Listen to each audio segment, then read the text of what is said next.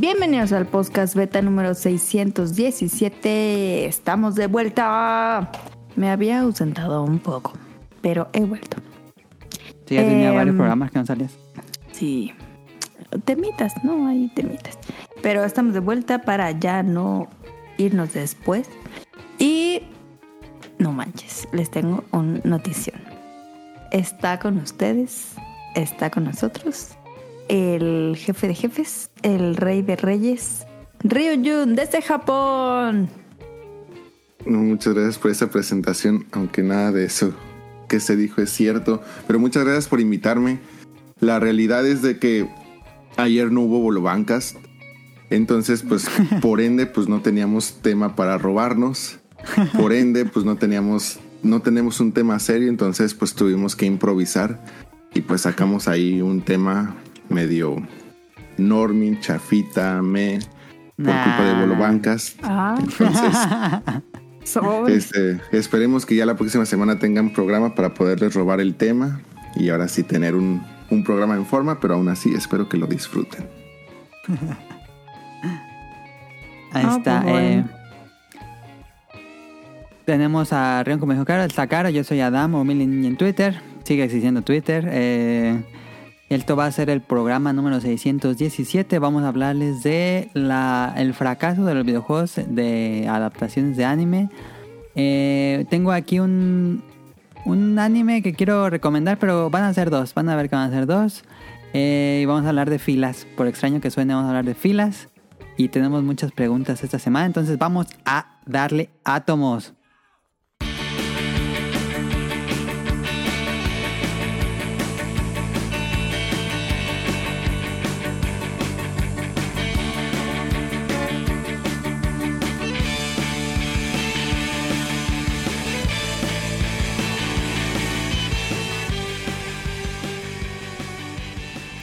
Eh, pues comenzamos. Caro, ¿jugaste con la semana? Sí, eh, esta semana estuvo bien pesada para mí porque si no me siguen en Instagram, síganme en Instagram. Nada, cierto. Se escucha muy influencer, ¿verdad?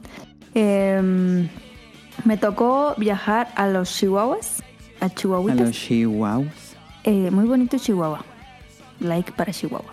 Eh, y pues me llevé el, el 3DS. Soy yo, un algo de Zelda. Sí, estoy jugando. Em, entonces me llevé el 3DS y dije, la verdad es que me iba a llevar el Switch, pero dije, alto ahí. Tienes que llegar a Ciudad de México, al aeropuerto, y no es seguro Ciudad de México y no me quiero quedar sin Switch.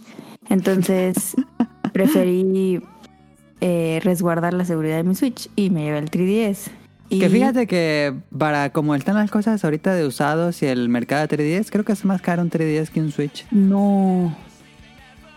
Sí, ya está no, muy pero exagerado. la gente no sabe eso, sí. Sí, ya están bien exagerados los precios de 3DS Mm. usados. Wow. Eso no lo veía venir. Eh, creo que puse más riesgo mi 3DS que el Switch. Bueno, no lo volveré a hacer. Em, entonces me llevé el 3DS y estoy muy molesta porque los últimos los últimos niveles del Diner Dash están muy pelados. Neta, están muy pelados. Entonces dije, oye, Pues no Cintia, que muy experta. Sí, o sea, claro, yo soy Y- y- la señora Dinner Dash, pero de que están difíciles, están difíciles, porque ya te ponen 10 mesas. A ver, atiéndete Ah, 10 sí. mesas tú. Ya al nivel de la Inmaculada. Ah, ¿ves? Entonces, este, me puse a jugar Dinner Dash, o sea, me puse a jugar Dinner Dash en modo serio, que hasta bajé la mesita del, del avión. Modo de- zen. del, del asiento y me lo puse como escritor y dije, hoy lo tenemos que sacar. Y sí, me avancé como tres, tres niveles, nada más, porque está muy difícil. Y eh, estoy jugando Tears hoy y cuando llegué. Y ya. La verdad es que está muy padre Tears, pero ya no sé qué hacer. ¿Por qué? Porque ¿Siempre tengo varias que hacer? misiones, sí, pero no sé cuál hacer primero. Ah, pues decídete. Entonces creo que voy a ir a la aldea de los... Una aldea que me dice y voy... Ya ves que tienes que ir como a seis, A cuatro. A cuatro. Entonces creo que voy a estar muy lejos. Entonces yo creo que voy a ir a... Voy a empezar a hacer esa y... Y ya. Eso, eso dice. Ok. ¿Tú, Rian? ¿Qué en la semana? Eh, estuve, ah, hubo evento, bueno, sigue habiendo evento en Final Fantasy XIV, entonces le estuvimos dando un poquito duro al evento porque me convenía y ya compré lo que quería comprar, entonces desde antier regresamos al Final Fantasy XVI para platinarlo. Tengo entendido que no está tan complicado, hay que darle dos vueltas, creo que eso sí es importante, entonces este, pues ahí vamos a ver si se logra platinar y a ver si no lo abandonamos en el camino. ¿Pero ya acabaste? ¿O ya estás en la segunda vuelta? Este, estoy en la primera vuelta. Estoy haciendo todos, digamos que estoy en el preludio para terminarlo. Ok. Este, entonces estoy tratando de terminar. Hay unas, hay, hay algo que me gusta mucho, que son, este, casi, casi como los monstruos o jefes que hay en los Dragon Quest y Final Fantasy cuando lo terminas. Ah, sí. que son así como que muy fuertes. Ah. Pero aquí son algo que existía desde Final Fantasy 11 y 14, que son, bueno, aquí les llaman este Notorious Monsters, NM Monsters, bueno, NM, este que son monstruos normales, o sea, no son jefes por así decirlo, pero son mucho más fuertes, o sea, son casi monstruos tipo jefes que también se ponen muy perros, pero no llegan como que a esa dificultad de los jefes eh, post eh, fin- endgame. Entonces tienes que estarlos buscando en, en los mapas y todo eso porque este pues se supone que te están pidiendo recompensa por ir a cazar esos monstruos en particular. Y Ok. me gusta mucho esa mecánica y buscarlos porque también se ponen muy, muy perrillos y todo eso. Entonces ahorita estamos este, buscando todos estos monstruos. Ok. Y ya Ah. fue todo lo que jugué. Ok. Este, yo he estado jugando, pues ya saben, ya aburro al público con esto, pero estoy jugando Tears of the Kingdom esta semana, como, como todas las semanas. Eh, ya nada más faltan los horas y pues el, el final. Eh, todavía no llego a la región de los horas. La, creo que es la raza, mi raza menos favorita. Eh, y por eso la dejé al final. Y ahorita estoy en la parte de Akala. Eso me gustó mucho en el Breath of the Wild y está bonito regresar a Akala en, en Tears of the Kingdom. Em, ¿Qué más? Estuve jugando también Yu-Gi-Oh! Rush Duel. Em, ya llevo 10 horas en el Yu-Gi-Oh! Y en el Tirso llevo 125, si no me equivoco. Em, y bueno, creo que eso es lo que hemos estado jugando esta semana. Ahora no, no dijimos, pero no nos acompaña Tonali ni Daniel. Em, y había pensado el beta quest para que estuviera Tonali. Ah, Pero pues lo hacemos de todos modos y que Rion y Caro compitan.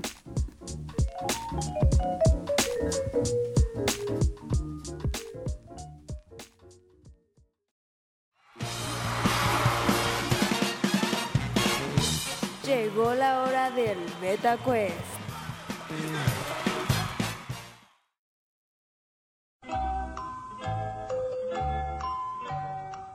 ¿Va a ser musical? Sí. Ay, Dios. Esta semana es musical, igual que siempre. Adivina el juego por la canción. Pero el giro aquí es. Eh, que, a ver, déjenme pongo aquí. Ajá, ahí está. El giro es que son canciones licenciadas. ¿Qué significa esto? Que no son canciones que fueron creadas para el juego, sino que las licenciaron y aparecen en el juego. Entonces le voy a poner estas canciones que espero que no haya problemas con las licencias. Eh, y tienen que decirme qué juego es. Igual y el, el público intente competir junto a Rion y Caro. No sé si Caro pueda responder muchas, no son con opciones, pero vamos a darle. Eh, El primerito, aquí lo tengo. Pero déjenle bajo todo. El primerito está muy fácil, nada más para calentar. Ahí va.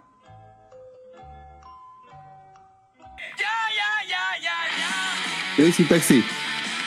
Crazy Taxi, punto para Ren. Mm, yo sé, caro. La segunda Como canción. Déjenla adelanto porque tiene. Déjenla adelanto porque tiene una introducción.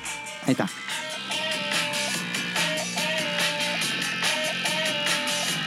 My favorite game de los Cardigans, pero no sé en qué juego haya salido. Pero ah, no sabes qué juego, pero esa es la padre. canción. Es la canción de mi Ah, favorite El video me gusta mucho. Pero puedes ¿Qué de decir alguno. Ah, pues, Intenta decir algún juego y también tu cara. pues algún juego de... La pista es. Ah. Esta canción aparecía justo al inicio del juego. Y es un juego uh, muy importante. Uh, Ok, pues voy a, voy a decir Gran Turismo porque de hecho el disco donde sale esta canción le pusieron Gran Turismo, pero pues no sé si tenga relación o no. Pero pues para, no, para decir algo. Ok, ok. Cara, ¿tú quieres decir algo? Mm, No. No, pues ni idea. Ok, este, correcto, punto para Rion, Gran Turismo. Salía en. Gran Turismo. My favorite game. Eh, El video va- es, es muy bueno y fue, este, ¿cómo se dice? Baneado en Francia, si no mal recuerdo. censurado, sí. es muy bueno el video. Ah, tercera canción. Tercer juego.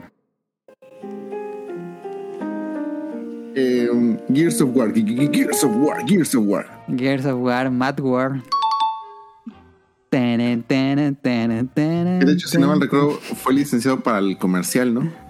Sí, nada más es el para comercial. Ese es cierto. Sí, ese no sale en el juego tal cual. Es el, el primer tráiler del juego fue con Mad World. Eh, cuarto juego, cuarta canción.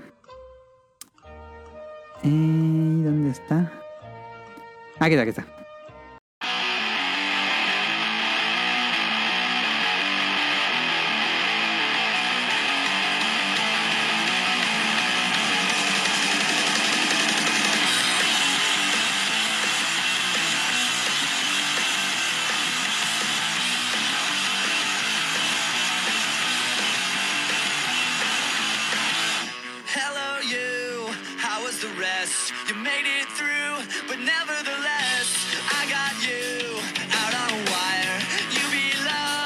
30 segundos. Sé, sé quién es la banda, pero no sé qué juego sea. Y Yo ese juego sí lo jugaste tu cara. Yo ni conozco ni la banda, ni la canción, ni el juego. Según yo, la banda es Fall Out Boy. Eh, no, no es esa banda. Ah, y el juego que yo lo jugué, Sí, ¿tú lo jugaste? qué pedo. Este. no, pues ni idea. Pues ha de ser Dinner Dash. No, ¿cómo crees? ¿Qué pasó? Pista es de carreras. Ah, Burnout. A huevo. Burnout. Sí, sí era Burnout. A huevo. Hello, you, tú- Me gusta mucho ¿No el soundtrack de Burnout. No, es eh, Yellow Card. Ah, Y la última. Que aquí la tengo. Pero creo que lo tengo que adelantar. Porque sí, empieza una cosa antes. Ahí va.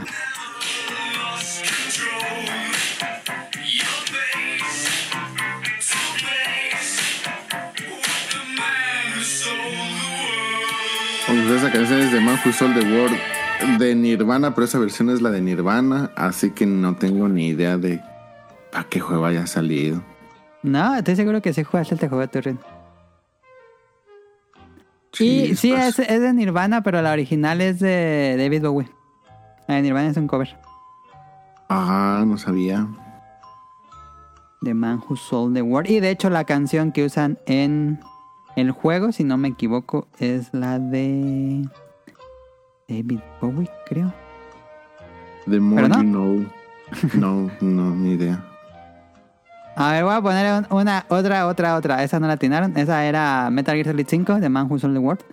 Sale en Metal Gear Solid 5. Ah, Eh, voy a poner una última. a ver. a Muy ver, a ver. graciosa. Fernán Flo. ¡Ay! ¡No puede ser!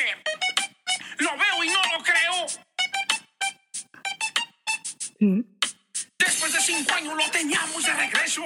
Mi hijo, el mayor, que en el norte anduvo preso. Fuimos al aeropuerto a recoger al hijo ausente y que por culpa de las juntas andaba de delincuente. Teníamos la fiestecita ya en la casa preparada para que cuando llegara se diera una tarragada porque andábamos gustosos. No lo podíamos creer que mi hijo después de tanto estaba a punto de volver. Más cuando vi a mi muchacho se bajó de la 30 segundos, espera, deja pongo. Ahí está, era. Esta parte, esta parte. Al verlo todo tatuado. ¿Por qué te tatuatis? Pues no más. ¿Por qué te pintatis? Pues no más. ¿Por qué? ¿No ubican qué juego sale esta canción? Este, Gran Theft Auto 5, pero no sé quién la canta ni cómo se llama la canción. Sí, es de Grand Theft Auto 5, salía en Grand Theft Auto 5 y es de Don Cheto, el tatuado. Ahí está, perfecto, buen metaquest. Eh, pues listo, ganaron. Díganos si la atinaron en Twitter, díganos si les gustó la dinámica. Eh, pues vámonos ahora sí al tema principal. A mí me gustaba mucho Grand Theft Auto, si no me acuerdo, era Vice City Ajá. con la canción de The Outfield, donde había veces donde nada más ponía, buscaba la canción y ahí me la pasaba en el carro dando Ajá, vueltas. ajá, ajá. Eh, Vice City tenía un gran soundtrack. A mí me gustaba el 4 por la canción de 1979, ¿no? De este grupo de Smashing Pumping, si no me equivoco. Ujú. Esa canción me gusta mucho. Sí, Y el video también es bueno. sí, sí. sí. Eh, sí, a mí no, salía esa canción y nada, me iba así eh, a manejar sin rumbo. en fin, vámonos así al tema principal.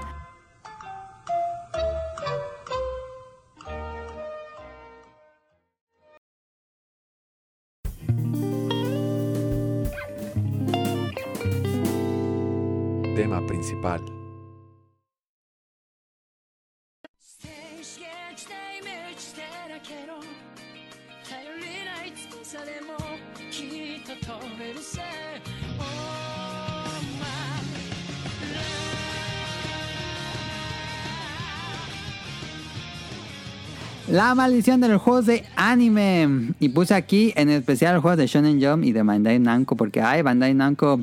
eh, mm, bueno, ahorita vamos a discutir eso. Pero pues Bandai Namco tiene eh, ahí encerrados todas las licencias de la Shonen Jump. Y pues ahorita vamos a platicar qué ha hecho con esto. En fin. Em, sabemos que la Shonen Jump es esta super editorial de manga, el manga, los mangas más exitosos de Japón.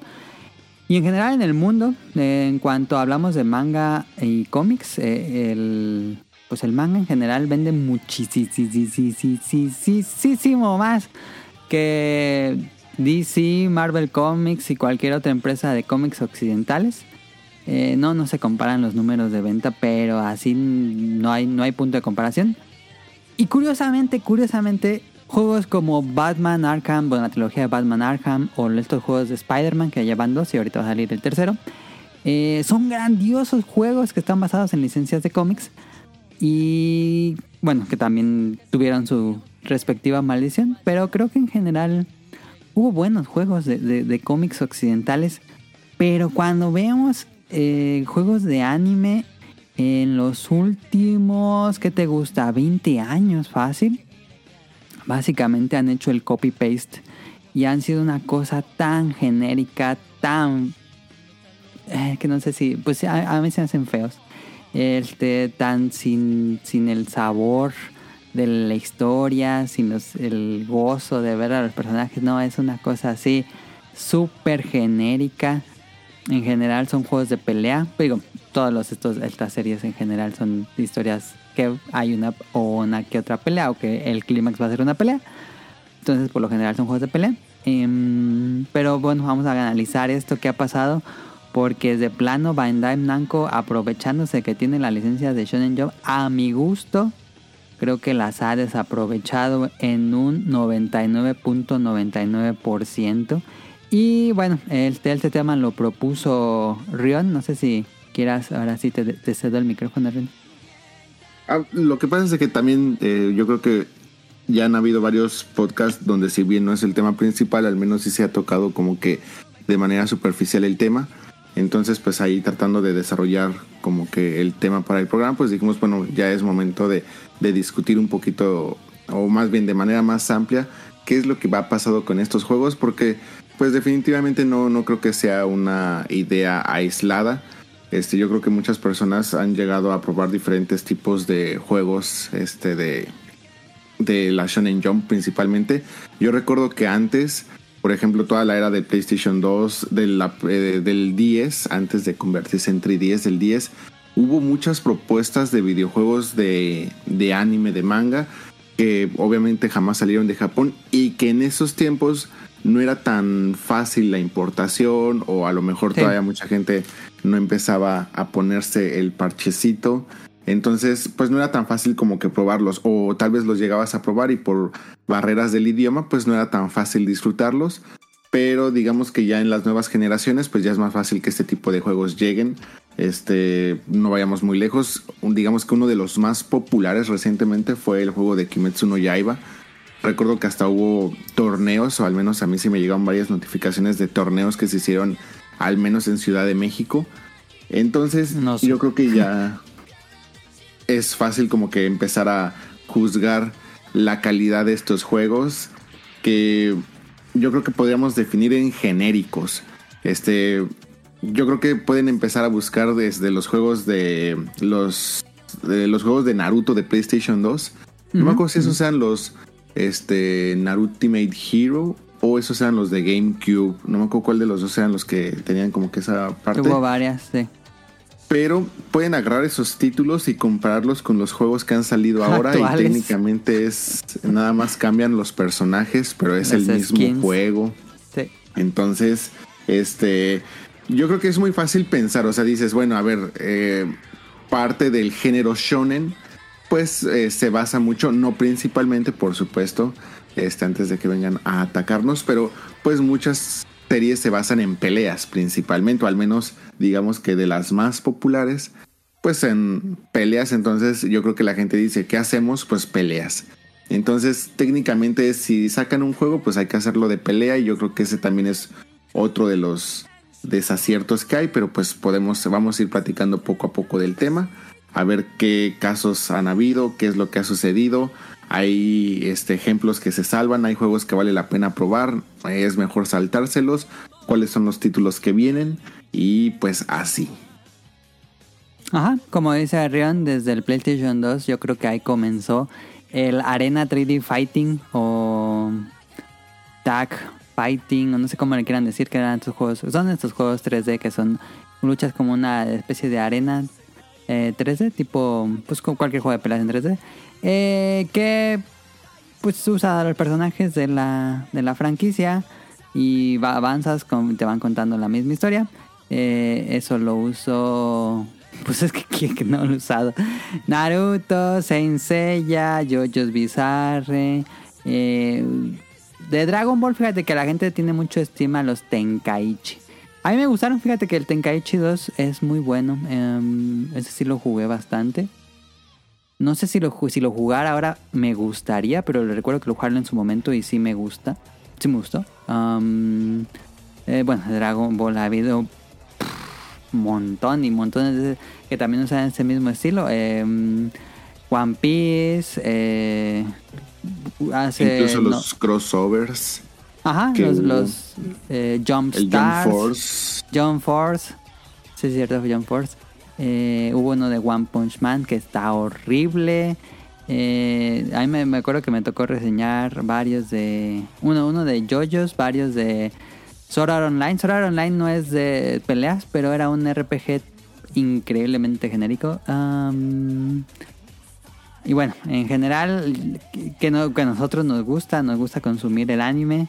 Eh, ya llegué, bueno, yo ya llegué a un punto en que digo, es lo mismo, es, están haciendo exactamente el mismo modo de juego, nada más como dice Rion, cambian el skin. Y yo ya perdí completamente toda mi esperanza de tener un buen videojuego de alguna serie. Mi última esperanza estuvo con One Piece, este del mundo, ¿cómo se llamó este juego que salió este año? Si no me equivoco. World Seeker. No, ese fue. World Seeker fue el año antepasado. El, el nuevo que es un RPG por turnos. Ah, eh, no, no es World Seeker. Eh, Odyssey. From, a ver, vamos a buscarlo. Bueno, es un RPG de One Piece que salió y que se ve bonito y que era como un One Piece, era como un Dragon Quest 11. Esas Odyssey. eran mis... Odyssey, sí, será Odyssey. Em, y lo jugué y dije, qué juego tan genérico. Dije, no puede ser que maldita sea otra vez tenemos un producto tan genérico y que se siente de, calidad, realmente visualmente se siente calidad. Pero ya cuando ves las animaciones, cuando ves el modo de juego, cuando ves que todo es como, como un túnel eh, sin gracia, que no se siente divertido de jugar, dices, ah, la madre, ¿por qué no podemos tener uno solo? Dame uno solo de One Piece bueno en 25 años. Es eh, exagerado. Em, digo, a lo mejor no he jugado todo el de One Piece, a lo mejor el en Play 1 o de Game Boy eran interesantes. Eh, Yo les recuerdo voy a que hablar me- de uno que sí es muy bueno. Ok. Em, porque recuerdo mucho unos de Naruto, de GBA, de Game Boy Advance, que eran como beat'em ups, que estaban padres. Eran 2D, pixel art muy bonitos. Eso sí me gustaron bastante.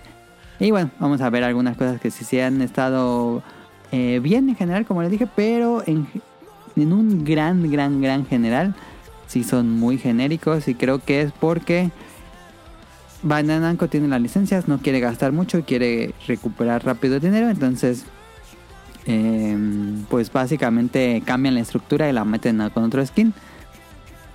Y según yo es lo que ha pasado en 20 años fácil. ¿Tú qué piensas, Ren? Yo creo que sí se rápida. a poder como...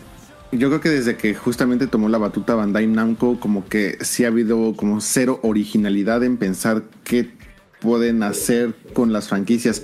Pero por ejemplo, lo que mencionas con One Piece, a mí sí se me hace muy interesante lo que tratan de hacer con One Piece.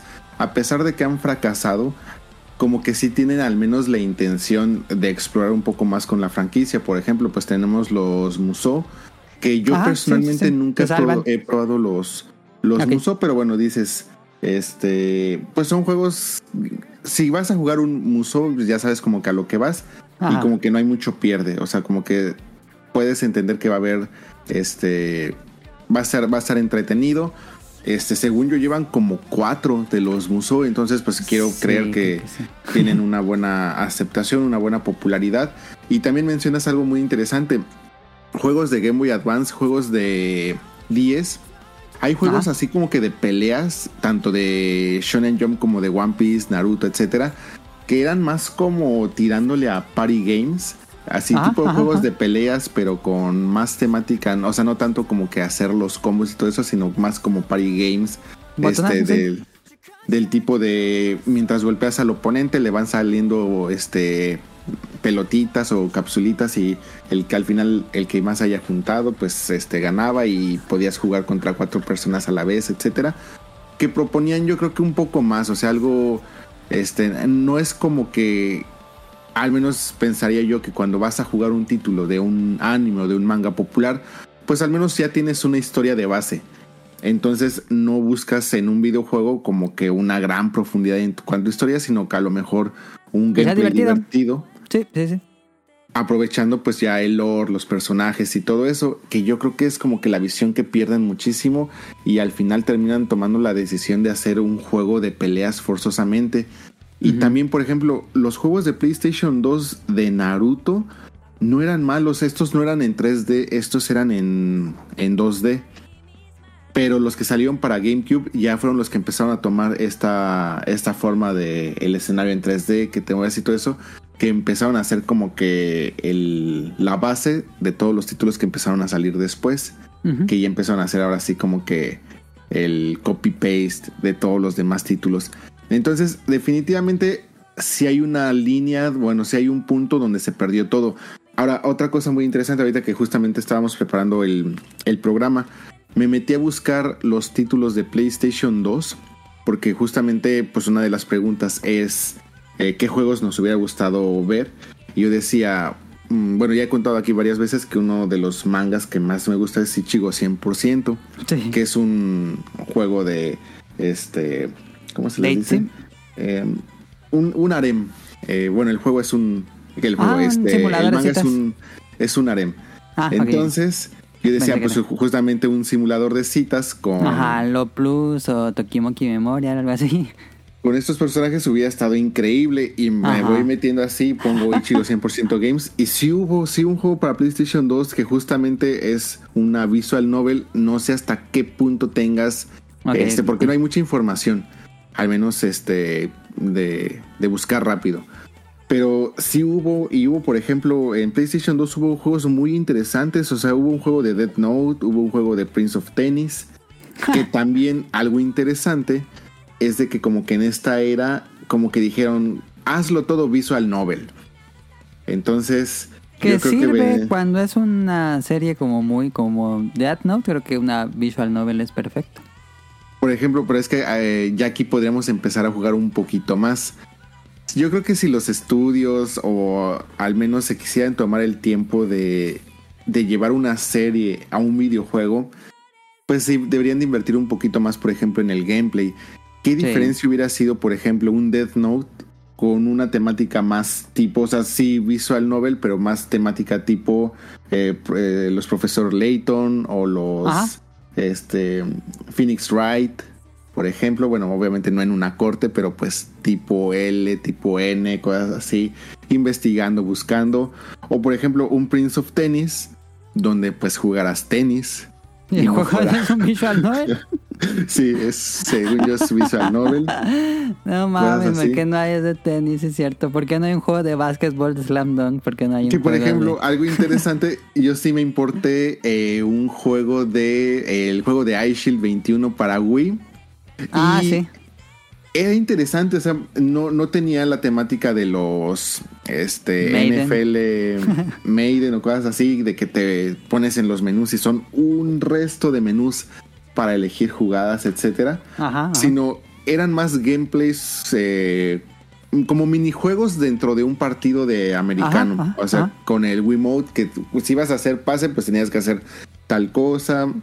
Si lo ibas a recibir, tenías que hacer tales movimientos, etcétera.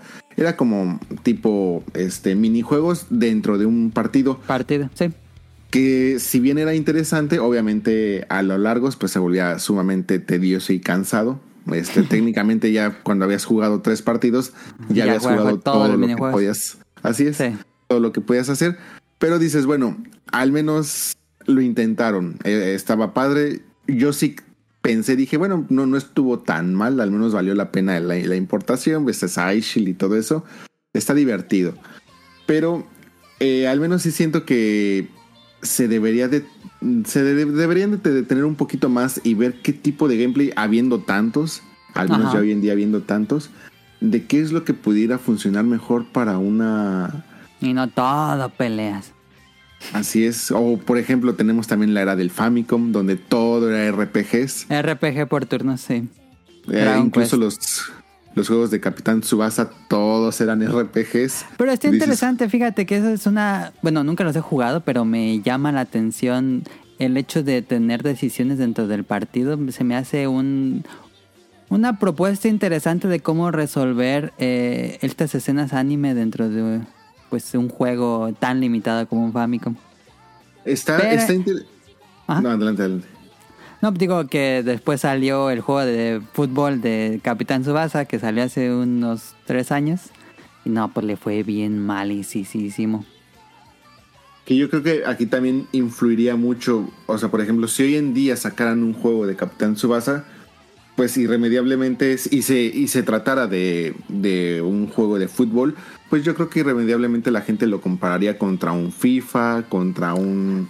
Yo lo este, compararía contra este Mario Strikers. Creo que todo debería ser muchísimo más arcade. No, no aspirar a hacer simuladores. Que yo creo que es de, como que el rumbo donde debería de ir, o sea, hacerlo, hacerlos entretenidos, hacerlos divertidos. Este, y efectivamente los Capitán Tsubasa no eran malos a pesar de ser RPGs, porque incluso no todo era toma de decisiones y que todo se basara como que en stats.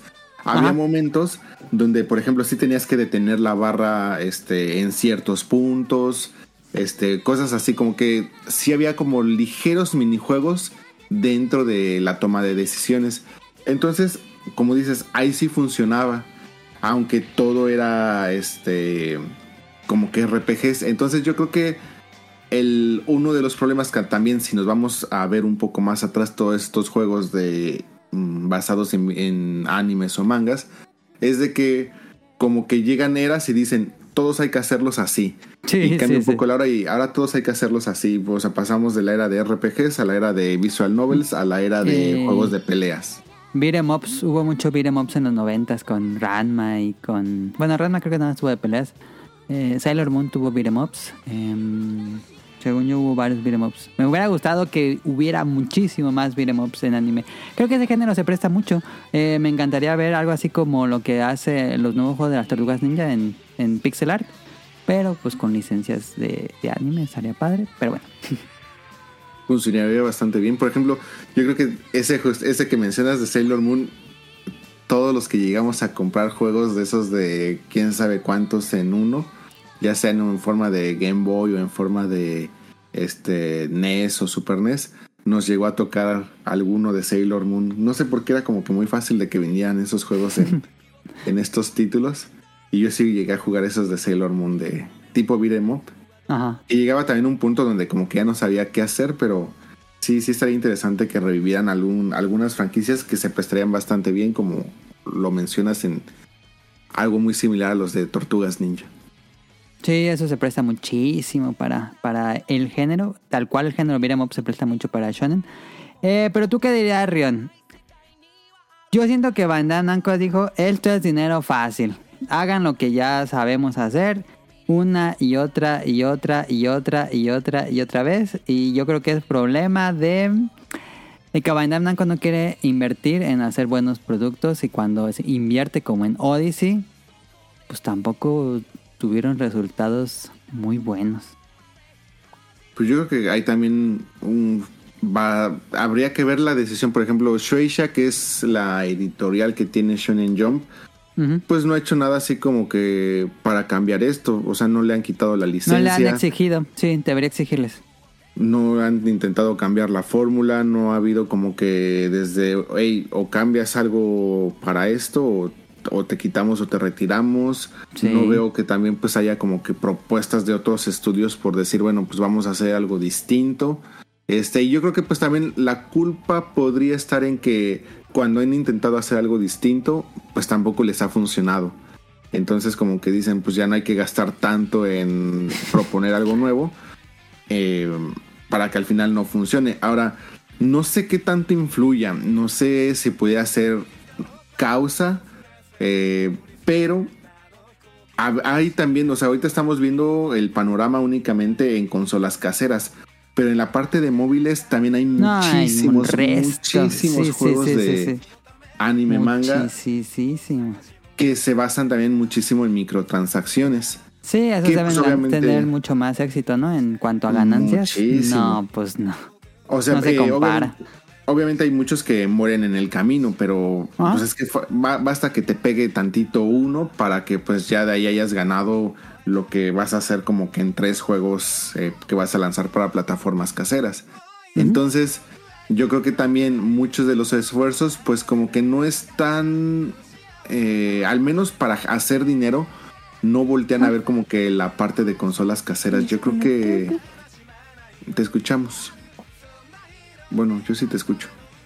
Este, yo creo que tal vez, y esto lo, lo estoy nada más especulando, yo creo que tal vez a veces cuando piensan en títulos para consolas caseras lo ven más como eh, un material promocional, como para llegar fácilmente a, no sé, a decir, ah, miren, este es el, uno de los mangas más importantes y hasta tiene un juego o algo así. Porque pues si quieren hacer dinero, voltearan a ver los móviles. Hay muchísimos juegos, hay muchísimas colaboraciones. Los juegos más importantes siempre llegan a tener colaboraciones. No vayamos muy lejos. Por ejemplo, eh, tal vez conozcan el Puzzle and Dragons, Pasudora, que ha tenido colaboraciones con la gran cantidad de animes que ustedes conozcan que son famosos, populares. Y, y esto es algo también muy interesante, que aquí también te quitas de la cuestión de que estés atado a licencias. O sea, aquí puedes ver, este, por ejemplo, Evangelion, puedes ver eh, juegos de Shueisha, puedes ver juegos de Kodansha, este, las grandes editoriales este, pueden colaborar con, lo- con estos títulos sin necesidad de que haya problemas de que, ah, no, pues es que yo soy de esta editorial y yo soy de esta y entonces no podemos o cosas así. No pasa absolutamente nada. Puedes ver de los que tú quieras y del que sea más popular ahorita lo vas a encontrar. Entonces, eh, por ejemplo, los que han venido recientemente a Japón y llegan a ver como que anuncios en juegos, ya sea de mangas o animes, este, van a ver que casi todos son colaboraciones. Así, si ves así tu anuncios en el metro, en la tele o algo así, casi todo es una colaboración. O pachincos. También Sí, llegan muchísimas, muchísimas series a los pachincos. Y algo muy interesante, o sea, los pachincos también no dudan ni escatiman nada en revivir series viejísimas. O sea, Cobra. Fist of the este, North Star, sí. First of the North Star es de los que más sacan pachincos a cada Ajá, rato ajá. porque pues también Porque la en gente cuenta- que de esa edad sigue jugando en el pachinko. Sí, claro. Y también, pues, cuánto le tienes que invertir y algo así. Y algo muy interesante, o sea, cuando ves los comerciales y cuando ves los videos que, o sea, son mini Tienen videos que le producciones. meten Sí, sí, sí. y se ven increíbles, dices, Sí. ah.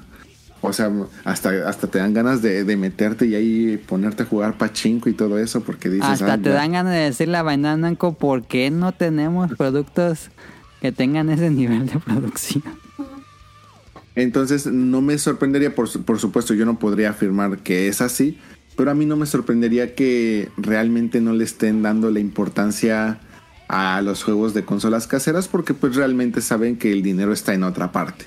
Ah, ya mejor que hagan puras colaboraciones y van a hacer puro arena eh, fighting game. Eh, por ejemplo, con Kimetsu no Yaiba yo esperaba, dije, no manches, un juego de Kimetsu no Yaiba, ojalá no sea un juego de peleas 3D. Juego de peleas 3D así genérico, como lo máximo que se puede. Y en la semana pasada anunciaron el juego de Jujutsu Kaisen y otro juego de peleas genérico 3D.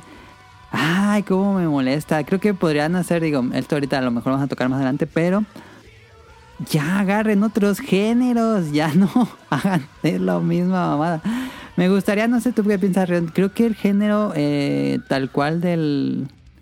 Digo, si van a agarrar otro juego así, una estructura de un juego, pues mejor que agarren Yakuza. Creo que la serie Yakuza, o bueno, la estructura del juego se presta mucho para este tipo de series. Una especie de mundito abierto donde vas avanzando y de repente salen algún enemigo, lo golpeas, este tipo beat'em up sigues a un a misiones secundarias, misiones principales, jefes, eh, misiones, eh, bueno, mucho mucha actividad secundaria, lo que podría servir, pero ya todo es juegos de pelea 3D.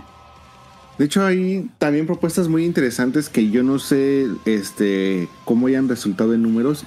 Pero, por ejemplo, salió un título para Game Boy Advance de Astro Boy. O sea, el- digamos que cuando. Ah, de Treasure es muy, muy, muy, Es muy, buena. bueno. Es Sí. muy corto, es un juego muy corto, son pocos niveles, pero es un juego muy bueno que acompaña sí, bastante bien. Este, la serie, eh, los, eh, los enemigos, lo que tienes que hacer. Que yo creo que ese tipo de cosas eh, actualmente pues sería muy complicado porque como digo, es un juego muy corto. Que en ese entonces pues a lo mejor no se sentía tanto, a lo mejor Era lo que decías, se pues, es- estilaba, sí. es un juego de Game Boy Advance, eh, va a ser eh, de punto A a punto B, este, de esta manera. Yo lo disfruté muchísimo. Este, tenía ahí un par de extras desbloqueables y listo. Sí. O sea, no, no Pero lo buscaba más. sacar meramente digital, anunciando que no es un juego triple A ni nada de eso, como las Tortugas Ninja. O incluso, pues entonces, este, llevarlo pues ya a los nuevos niveles de un juego de actual generación.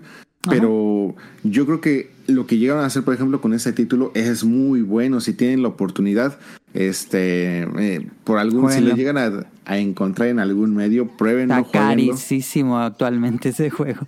¿A poco? Sí, subió muchísimo el precio. Ya lo debe de tener, pero sí lo debe de tener nada más en el cartucho. Pero sí, es, es, es un juego muy interesante, es muy bueno. Y creo que sacaron junto con ese, sacaron, sacaron otro. Este. O sea, er- eran dos títulos, uno para Game Boy Advance y otro para otra consola, que según yo el de la otra consola no recuerdo para qué fue, no es tan bueno, pero el de Game Boy Advance es muy bueno. Creo que ahí diste en Entonces- el clavo, Rion, porque ese juego está hecho por Treasure. Treasure tiene grandiosos juegos en su historial. Y creo que el problema es que como todos los juegos de los últimos 20 años para acá de anime es de Bandai Namco, todos han tenido esa calidad. Pero si tuviera esas licencias Konami, bueno, Konami ya no lo que era, Capcom, Square Enix, creo que podríamos tener algo por lo menos diferente a juegos de pelea 3D. Pero es que es justamente mi punto. O sea, Bandai Namco sí es parte del problema, pero no entiendo el por qué la decisión. O sea, por ejemplo, eh, no, no sé, Bandai Namco es este nada más publisher de Elden Ring. Ah, de Front Software. Mm, ¿Hay algo recientemente bueno de Bandai Namco? Ah, pues también tienes el equipo de Aces Team que hace los este los Ace Combat. También tienes los que hacían Red Racer eh, de Bandai Namco, algo bueno. Pues acaban de lanzar la remasterización de Katamari Damashi. Mm, mm, pero algo así que digas de calidad así buena. Creo que no. Por ejemplo, ahorita estoy revisando, por ejemplo, títulos recientes o títulos como que de, de- de mayor interés. Por ejemplo, pues tienen los Taiko no Tatsujin, que es como que Ah, un sí, juego son de arcade. muy interesante de arcade. Tienen, por ejemplo, el que veníamos discutiendo hace, hace, ese rato en el especial, bueno, no era el especial, pero en el programa de los juegos de pesca, este juego arcade de pesca. Ajá. Este son los responsables también de los juegos de Gundam.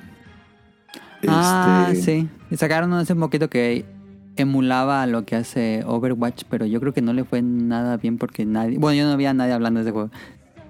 Y tienen también la parte, por ejemplo, de los este de los Dragon Ball que hicieron este 4 contra 1 de, de Dragon Ball. No sé qué tan bien o mal le haya ido. le- eh, yo leí que ese era el peor juego de lanzamiento que ha tenido Dragon Ball en toda su historia, porque no vendió nada. Es decir, habían dicho que en, en el récord histórico es el que el peor lanzamiento que tiene un juego de Dragon Ball.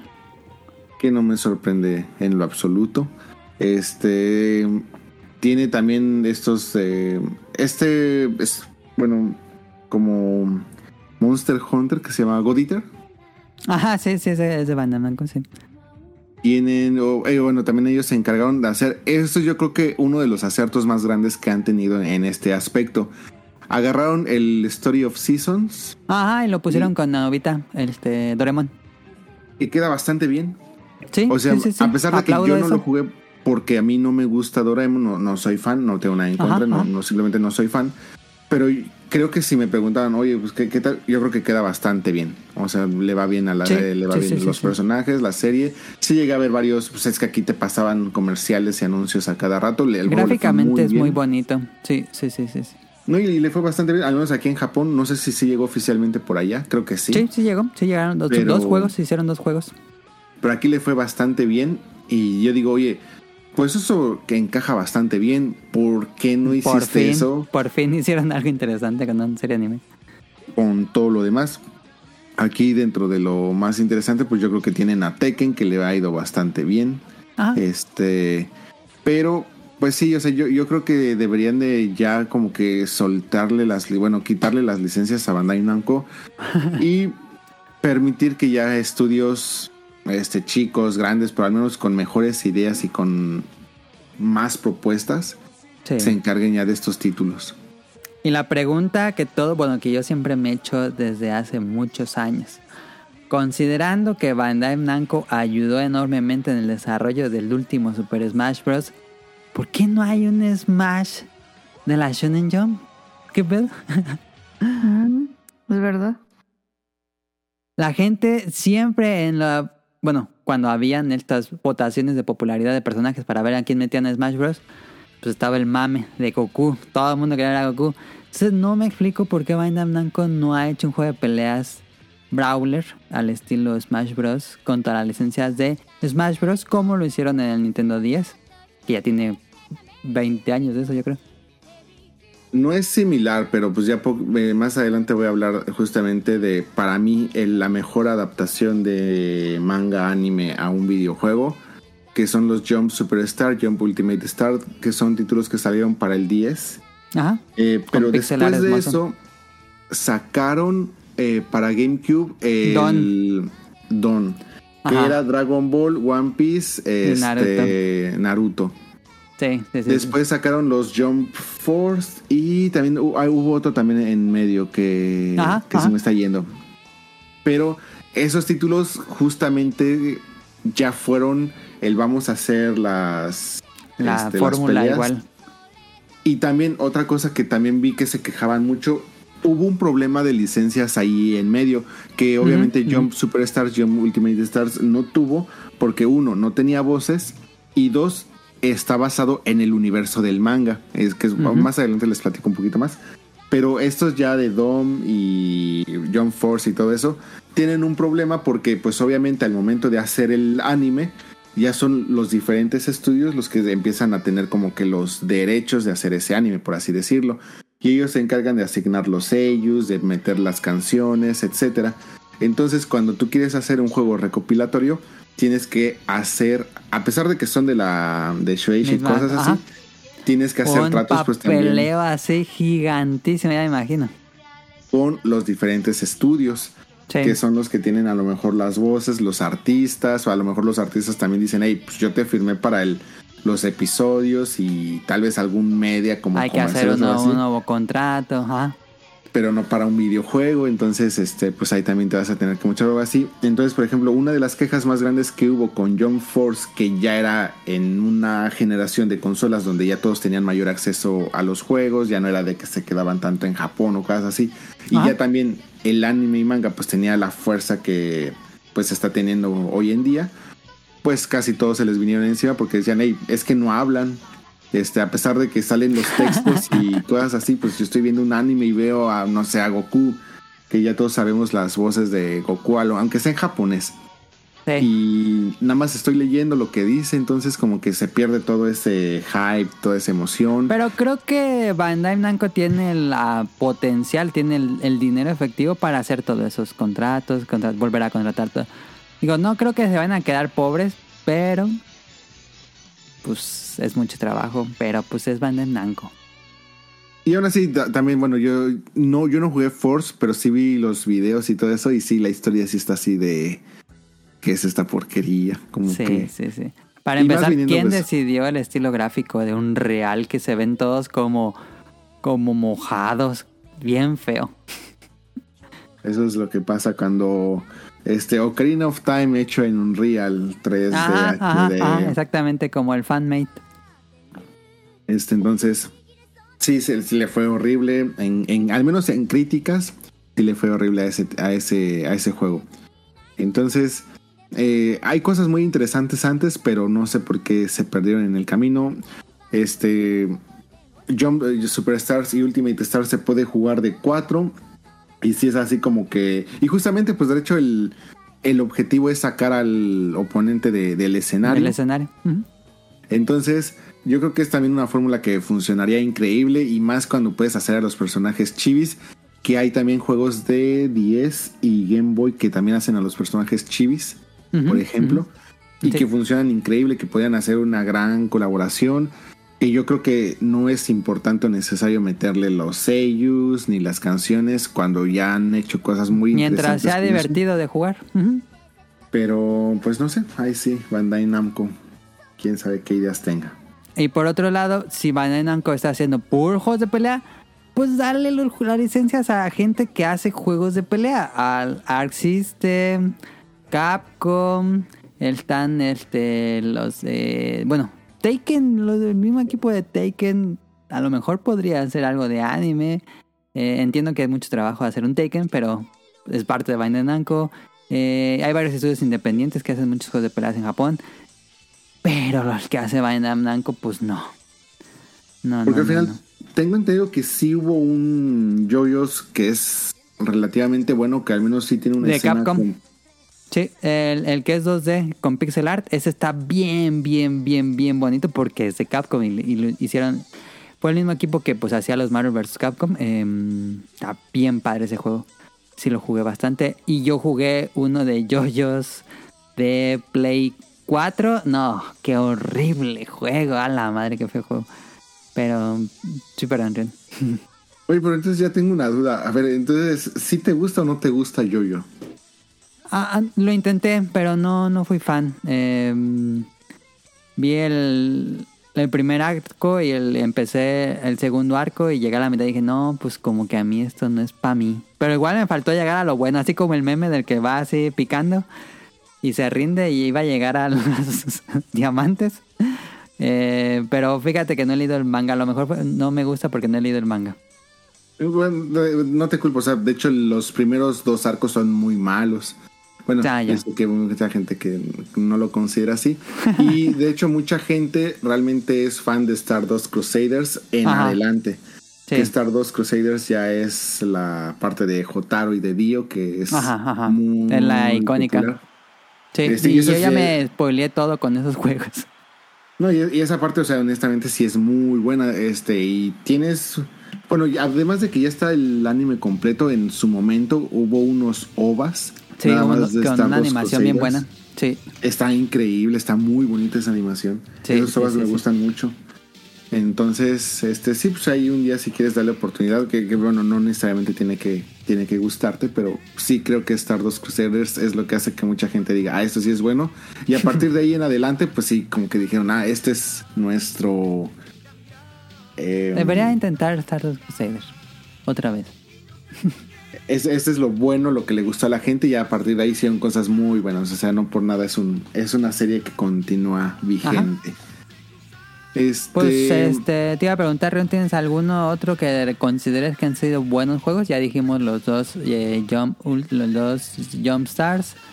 Eh, este de Yoyos yo eh, me gustó mucho. Ah, algo muy interesante por si tienen ahí este a un 10 y lo sacan a sus viajes a este de trabajo. abuelos. Inténtenlo con el Jump Superstars, Jump Ultimate Stars. Algo muy interesante es de que la historia se basa en que el doctor Mashirito, este, pues, tiene ahí como que hace un desmadre con la Shonen Jump. Entonces, justamente, pues, todos los mundos se van juntando, todos los universos de la Shonen Jump se van juntando. Entonces, pues, tú tienes como que irlo arreglando. Y entonces, en el panel táctil, tú tienes así como los comas, que son los Ajá, cuadros que la- vienen los en paneles de manga. Ajá. Entonces cada personaje este, de los diferentes mangas valen o ocupan n cantidad de comas. Ajá. Entonces hay unos que son para pelear, hay otros que son supporters, hay otros para hacer efectos. Entonces eh, tú tienes que hacer de, de entrada de ahí ya tienes que hacer como que una estrategia de qué funciona mejor con quién. Y este tú vas tocando así la pantalla táctil para elegir qué coma quieres utilizar para que ese personaje o lo cambies o salga a ayudarte, etcétera. Y la historia está muy divertida, está muy muy divertida porque pues poner al doctor Mashirito como el malo de todo esto lo hace muy interesante, le da justamente como que esa parte divertida o graciosa cuando lo tiene que hacer y la parte seria también cuando lo tiene que hacer. Puedes elegir y puedes tener control de casi todos los mangas que salen ahí con todos sus personajes. Además de que te ponen como que las escenas más icónicas para los comas. Entonces está muy muy bueno, muy interesante, muy divertido.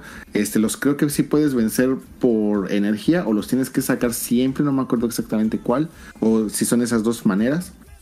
Pero son títulos muy muy divertidos. También mencionaría el Evangelion de Nintendo 64 que a pesar de que es un ¿Sientes juego que es con buena? eh, los controles son malísimos. O sea, el juego te va a frustrar. Porque tú dices, oye, pues es que sí lo estoy haciendo y aún así estoy perdiendo. o no te responde como de- te, te debería de responder. Lo que te lleva a que te puedas frustrar con el gameplay. Ajá. Sin embargo, yo creo que es una manera muy interesante de haber adaptado un título. Porque te da un diferente gameplay dependiendo del ángel al que te estás enfrentando Sí. Sí, sí, sí. muy similar a, por ejemplo, lo que tendrías que hacer justamente pues eh, en la, la pelea de la sincronización, pues tienes que hacer como que un tipo, este, juego de ritmo, por ejemplo.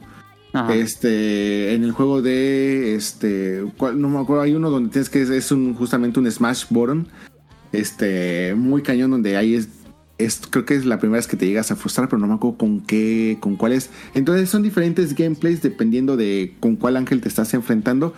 Yo creo que la idea es muy buena. Está un poquito mal implementada en cuanto a justamente esta parte que les menciono, pero la idea no, no deja de ser mala. Creo que Sí, acompaña la bastante idea es buena, bien. la ejecución es, eh, pues no terrible, eh, pobre, tal vez. Y es que a partir de ahí, pues dices, bueno, es que ¿qué otro- casi según yo, el juego que salió para PlayStation 2 Iron Maiden, el juego que salió para Sega Son Genesis, visual novel. Sí. Ajá. Sega Entonces, Saturn. Pues dices, yo creo que este es eh, tiene muy buena intención y va, bueno, vamos, vale la pena intentarlo. Este, y también como otro título que pues aquí no todo es tan malo, está One Piece Unlimited World Red. Que ¿Te sería gustó? como. Yo lo Sí. jugué no me gustó. eh, yo lo jugué para PlayStation 3 y a mí se ah, me yo hizo lo como jugué que en fueras- 3DS. Yo sentí que estabas jugando justamente pues un arco de una de una película que es así, no es canon, este Ajá. te permite, ah, bueno, no no sé cómo sea si cambia realmente mucho la experiencia entre el 10 y el PlayStation 3, pero pues te permite explorar justamente todo ese ese pueblo, ese mundo, este peleas no no exigía no exigía mucho, pero pues realmente pues tenía movimientos importantes, al menos hasta ese momento los, los movimientos especiales de Luffy y todo eso, la manera en la que te podías encontrar a personajes eh, importantes de la serie, todo eso lo, lo disfruté bastante. Me, siento que dentro de los juegos de One Piece, ese juego es como que de los más rescatables, sin contar los Muso. Y también mencionaría Yu-Gi-Oh! Forbidden Memories para PlayStation, que si bien no es el mejor, El primero. Ajá, para mí pues fue el que más jugué. Entonces ahí dentro de juegos de Yu-Gi-Oh pues yo creo que ahí tú nos podrías decir cuál es el, el mero bueno, que bueno, ya lo has, ya lo has hecho. Sí, este, fíjate que Yu-Gi-Oh, como es basado en un juego, eh, pues están bien, la verdad que están muy bien los juegos. Creo que son bastante, bastante fieles a lo que es el juego tal cual, a excepción de este primero. Eh, y cuentan a veces una historia nueva o a veces una historia pegada a la historia del, del manga anime. Este, pero sí, yo creo que de Yu-Gi-Oh! Pues a mí me gustaba mucho el 2004 de Game Boy Advance, pero pues es que ya son experiencias. El Yu-Gi-Oh! Tag Force de PSP, que tuvo como tres. Y el, eh, los de PSA me gustaban mucho, pero sé que tenían muchas limitaciones. Y el. Pues este más reciente que lo he estado jugando y me sigue gustando. El Dual Rush. Deberían exp- explorar más eso, ¿no? Eh, me gusta que, que, bueno, Yu-Gi-Oh es un juego de cartas, este, pero pues One Piece, Naruto tuvo sus, tuvieron sus juegos de cartas, podrían haberlo adaptado a un videojuego, eh, ya para cambiarle tantito a los juegos de pelea, pero mm, me hubiera gustado, no sé, un juego de cartas de One Piece, eh, sin problema lo hubiera jugado. Y también siento que algunas de esas series pues se prestarían también muy bien a, si bien no un RPG en forma, pues al menos algo más como este... Como Yakuza podría ser. No estaría nada mal. Viene, por ejemplo, también Sandland, que si bien ya dice, bueno, vamos a cambiarlo un poco, al menos lo que han mostrado no se me hace como que vaya a ser un gran juego. Se ve Este, bonita la exploración con el tanque, eso se ve bien padre, pero las batallas, otra vez siento que es esas batallas de arena, eh, ocuparía ver más, pero la exploración así tal cual me gusta con el tanque. Y faltaría ver qué tanto se puede explorar, o sea, qué tanto están los mundos. A lo mejor es un espacio todo vacío. Me preocupa porque que- va a ser muy monótono, porque pues toda la serie es un desierto, no hay como otro escenario. y va a ver cómo van a arreglar esa parte. Este, también pusiste aquí el Dino Daiboken, el Infinity Strash, que ese también se ve malísimo. Bueno, a mí se me hace que se ve súper genérico, Sí. a pesar de que me gusta mucho. Y podrían Dino haber Daiboken. hecho un RPG, pues es Dragon Quest, pero no. Otro, otro juego de peleas en 3D. ¿Qué anime te hubiera gustado que tuviera una adaptación? O, o si la tuvo, ¿a ti qué, qué tipo de título te hubiera gustado que fuera? Ay, gran pregunta. Mira, así fácil, ahorita rápido. Un juego de Chains of Man, pero que se jugara como Yakuza. Que estés así explorando la ciudad, buscando, derrotando demonios con los otros personajes. eh, sin que sea un juego de pelea, sino un juego más de acción estilo Yakuza. ¿Te hubiera gustado, por ejemplo, lo, con lo irreverente que es Chainsaw Man en algunos puntos y lo que llegó a ser Lollipop Chainsaw, ándale. algo así? Sí, sí, sí, sí, sí. Algo verde top, raro. eh, sí, sí me hubiera gustado un hack and slash frenético. Está- O también, digo, esto ya lo había dicho creo que en un programa, pero me encantaría un juego de Pop Team Epic, que es todo el tumor shitpost, pero puros microjuegos así como WarioWare o eh, en su caso contrario, que fue primero, según yo, ahí Nintendo se lo robó a Konami porque Konami primero tuvo Bishibashi, que eran igual microjuegos. Eh, me encantaría un juego de Pop Team Epic con esa estética tan bonita que tiene Pop Team Epic, pero pues con puros mi- microjuegos ultra ridículos como es la serie. Sí, suena muy interesante. Suena, suena algo muy divertido. Ajá. Un juego de voleibol, de Haikyuu, un juego de básquetbol al estilo arcade, eh, como los, los de los 90, los de arcades, de, de Street on Hops, eh, de Slam Dunk, me, hubiera- me encantaría. Um, ¿Hay, algo, hay, juego-. ¿Hay juegos de voleibol? Bueno, supongo que sí debe de haber, pero pues solamente eh, yo recuerdo dos, los de Extreme Beach Volleyball y el de Spike. Spike algo, salió para GameCube de arcade. eh, Spike, no sé qué se llama. Es un juego también de, de voleibol. Porque mira, o sea, justamente ahorita que dices eso me hace todo el sentido porque, pues si bien yo no sería como que el mercado, pues Extreme Beach Volleyball pues era así como que todos los que eh, estábamos en, en nuestra época adolescente, pues En la está- estábamos así como que wow.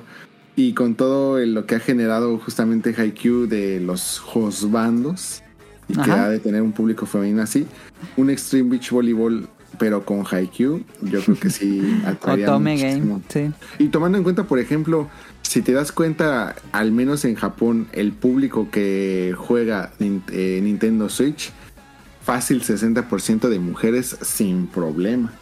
Entonces, yo creo que un título así, eh, haciendo el appeal hacia los personajes de Haikyuu, fu, sería el, el hitazo por acá.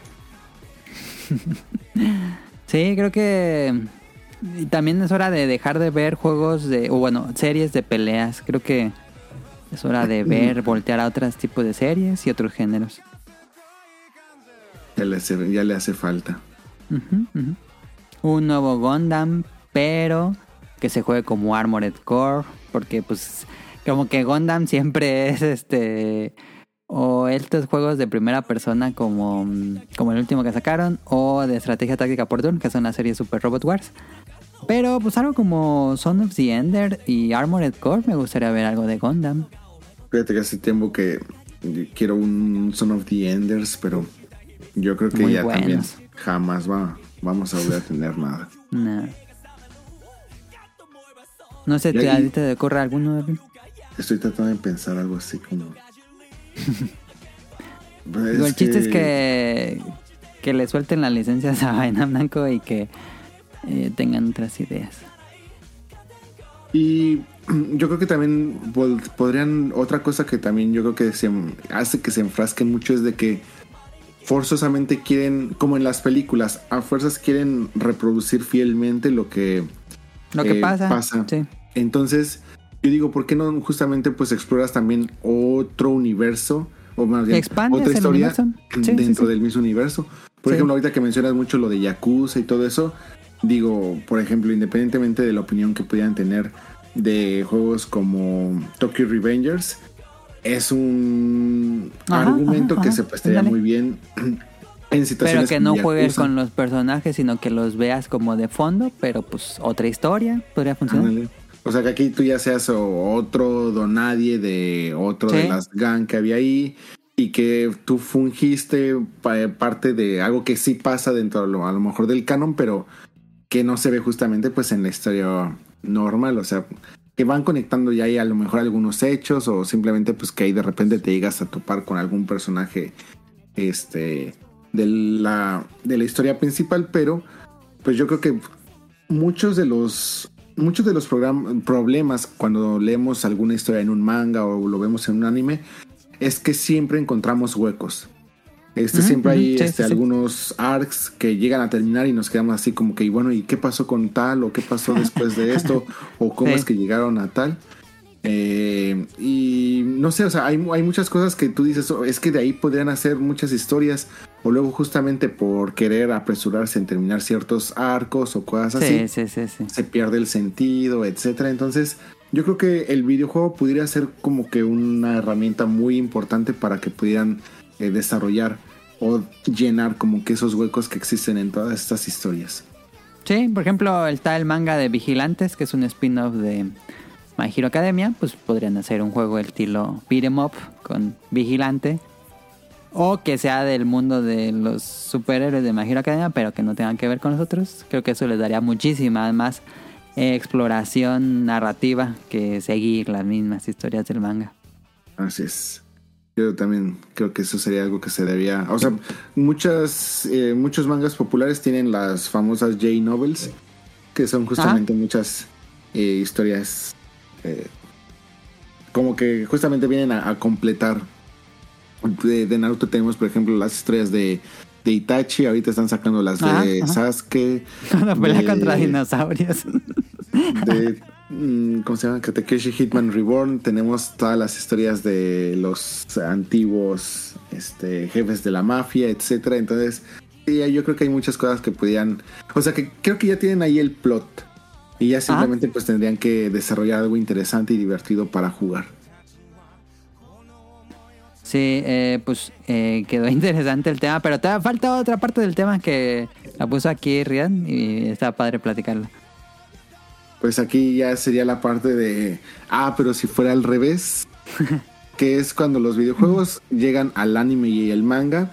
Y curiosamente yo creo que aquí tenemos mucho mejores historias. Yo creo que Sí. no sé si hay algún problema de adaptar cuando tú tienes un argumento una historia tan, tan completa y lo quieres adaptar en un juego, a cuando es al revés, si tienes un juego y lo quieres adaptar a ya sea un manga o un anime. Entonces yo creo que les ha ido mucho mejor brincar de los videojuegos al anime o el manga que al revés.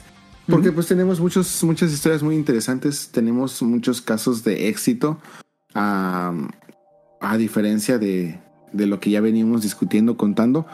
Por ejemplo, de entrada tenemos eh, Fate Stay Night, que yo creo que es una de las series más emblemáticas. Personalmente no es de mi agrado, pero no Ajá. por eso podemos negar el peso tan importante que tiene en toda la escena de el manga, del anime, incluso de los eventos. O sea, creo que no hay ningún De evento. Doujin, hay muchísima comunidad Doujin de Fate Stay Night. Hay muchísima comunidad de cosplay. O sea, yo creo que cualquier cosplayer famoso, popular ha hecho un Miku Ajá. y ha hecho algún algún personaje de, de Fate. Que ahorita se me olvidó el nombre de la protagonista, al menos la más importante, se me, se me fue ahorita. La de cabello güero, sí, no sé cómo se llama. Verdad. Pero, o sea, en- Ah, sin Astoria, contar no. Ahorita, ahorita lo busco. Sin contar cuántas eh, figuras llegan a salir. Por ejemplo, si vienen a Japón, no importa qué día vengan, no importa cuándo vengan. Si van a los arcades, siempre va a haber alguna figura de. Rem o de Ram. Este, así de ley. Y también va a haber una figura de Fate. Este, así sin dudarlo. No importa cuándo vengan, sí, o sea, ese es el peso que tiene. Y curiosamente, pues Fate nació, eh, eh, nació como un eroge.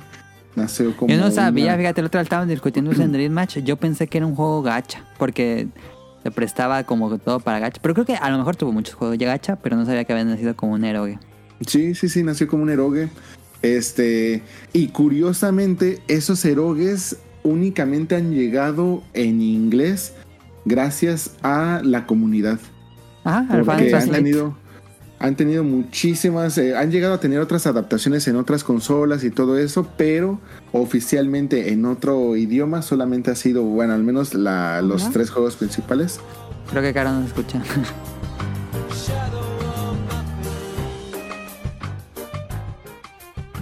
Entonces, eh, pues sí, justamente nació eh, de un eroge. Este no ha tenido como que una adaptación oficial a- al inglés o a algún otro idioma. A pesar de que sí ha llegado a Más salir como que en otras, en otras plataformas. Y pues justamente mucha de su popularidad se la debe a la época dorada de, de los foros y de Tuchan. De de aquellas épocas en, en Japón donde pues realmente toda la escena importante otaku pues era gracias a todos los foros y a Tuchan. Y a partir de ahí pues se ha vuelto una de las franquicias más influyentes que tenemos eh, pues hoy en día. Eh, se ha diversificado en seis eh, series animadas, cinco videojuegos. Esta- la semana pasada se estrenó una película y vino una nueva serie. este, tres series de novelas gráficas, sin mencionar pues obviamente todo el merchandising que tiene. Entonces, pues ahí tenemos uno de los grandes casos de éxito y justamente de un eroge este, que han que ha nacido justamente en los videojuegos y que ha, eh, ha llegado al anime o el manga de una manera exitosa. Si no saben qué es un eroge, googleenlo. Ah, yo creo que todos saben que es un eroge. Al menos yo creo que toda la gente que escucha podcast beta sabe que es un eroge. Y se sorprenderían muchísimo de ver Yo no sé qué es. ¿Cuántas? Tan, tan, tan. Se sorprendería también muchísimo de que si bien, o sea, no se han convertido como en lo que es hoy en día, porque justamente yo creo que otra de las partes importantes que funge en Face Day Night es de que al momento de que se empiezan a adaptar otro tipo de media a Fate, pues pierde esta parte de, del eroge. Este, no en su totalidad o no en todo lo- en toda la media, pero al menos sí en la más mainstream. Y pues eso hizo que también pudiera adaptarse fácilmente como que a las necesidades de llegar a otro tipo de público, otro tipo de mercados. Y también hay otras historias que también nacen justamente de, de eroges o de doujinshis medio hechis. Entonces se sorprenderían. Pero bueno, ese ya será un tema para el. Como, como para, para el podcast de Millie y Scrot. Este. de Dream Match. Eh, otra de las franquicias importantes que ha nacido en los videojuegos y que ha llegado exitosamente a otro tipo de media, Pokémon. Por supuesto que Pokémon. Este, posiblemente, pues a lo mejor el anime principal, eh, pues mucha gente lo podía mm, como que considerar medio mediocre. O sea, ser una historia este, con muchísimos capítulos, son más de 1246 episodios que a lo mejor pues eh, puede ser una historia pues para niños, eh, sin mucho chiste, medio monótona, súper repetitiva, pero Pokémon también tiene otro tipo de, de animaciones y otro tipo de Sí. películas que se desprenden un poco de este anime principal y que van un poquito más eh, como que en la línea de en la línea de los juegos principales que tienen una calidad bastante alta tanto en la animación como en la parte argumental, siendo como que las batallas de un tipo muchísimo más serio o de un corte muchísimo más, eh, no tan de niños, y también eh, muchos mangas que también se desprenden de los videojuegos y que van un poquito más eh, acompañando Ah. a la línea principal de, de los videojuegos. Había un manga muy popular que cuando salió, antes de que saliera la serie, que era dibujado por un artista erótico, pero. y que sí era. El, el manga no era erótico, pero tenía cierto nivel de. eh, sugestión en cuanto a los personajes, pero era oficial, completamente oficial de Pokémon.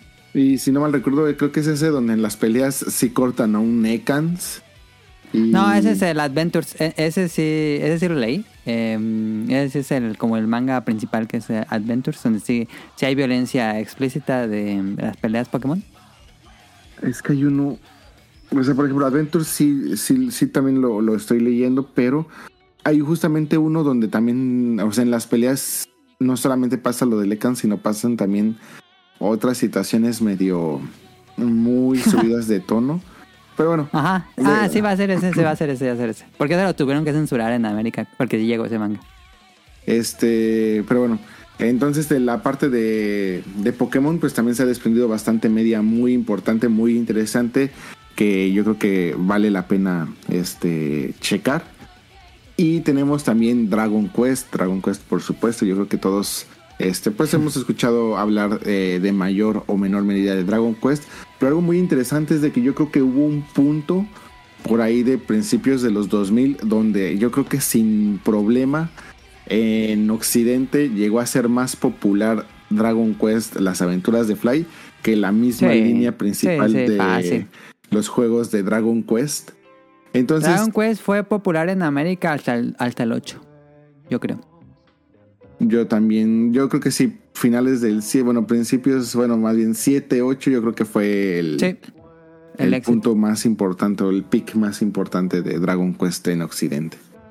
Este, y que tristemente, pues yo creo que a la fecha sigue sin tener el éxito que debería de tener, pero ese ya es otro tema.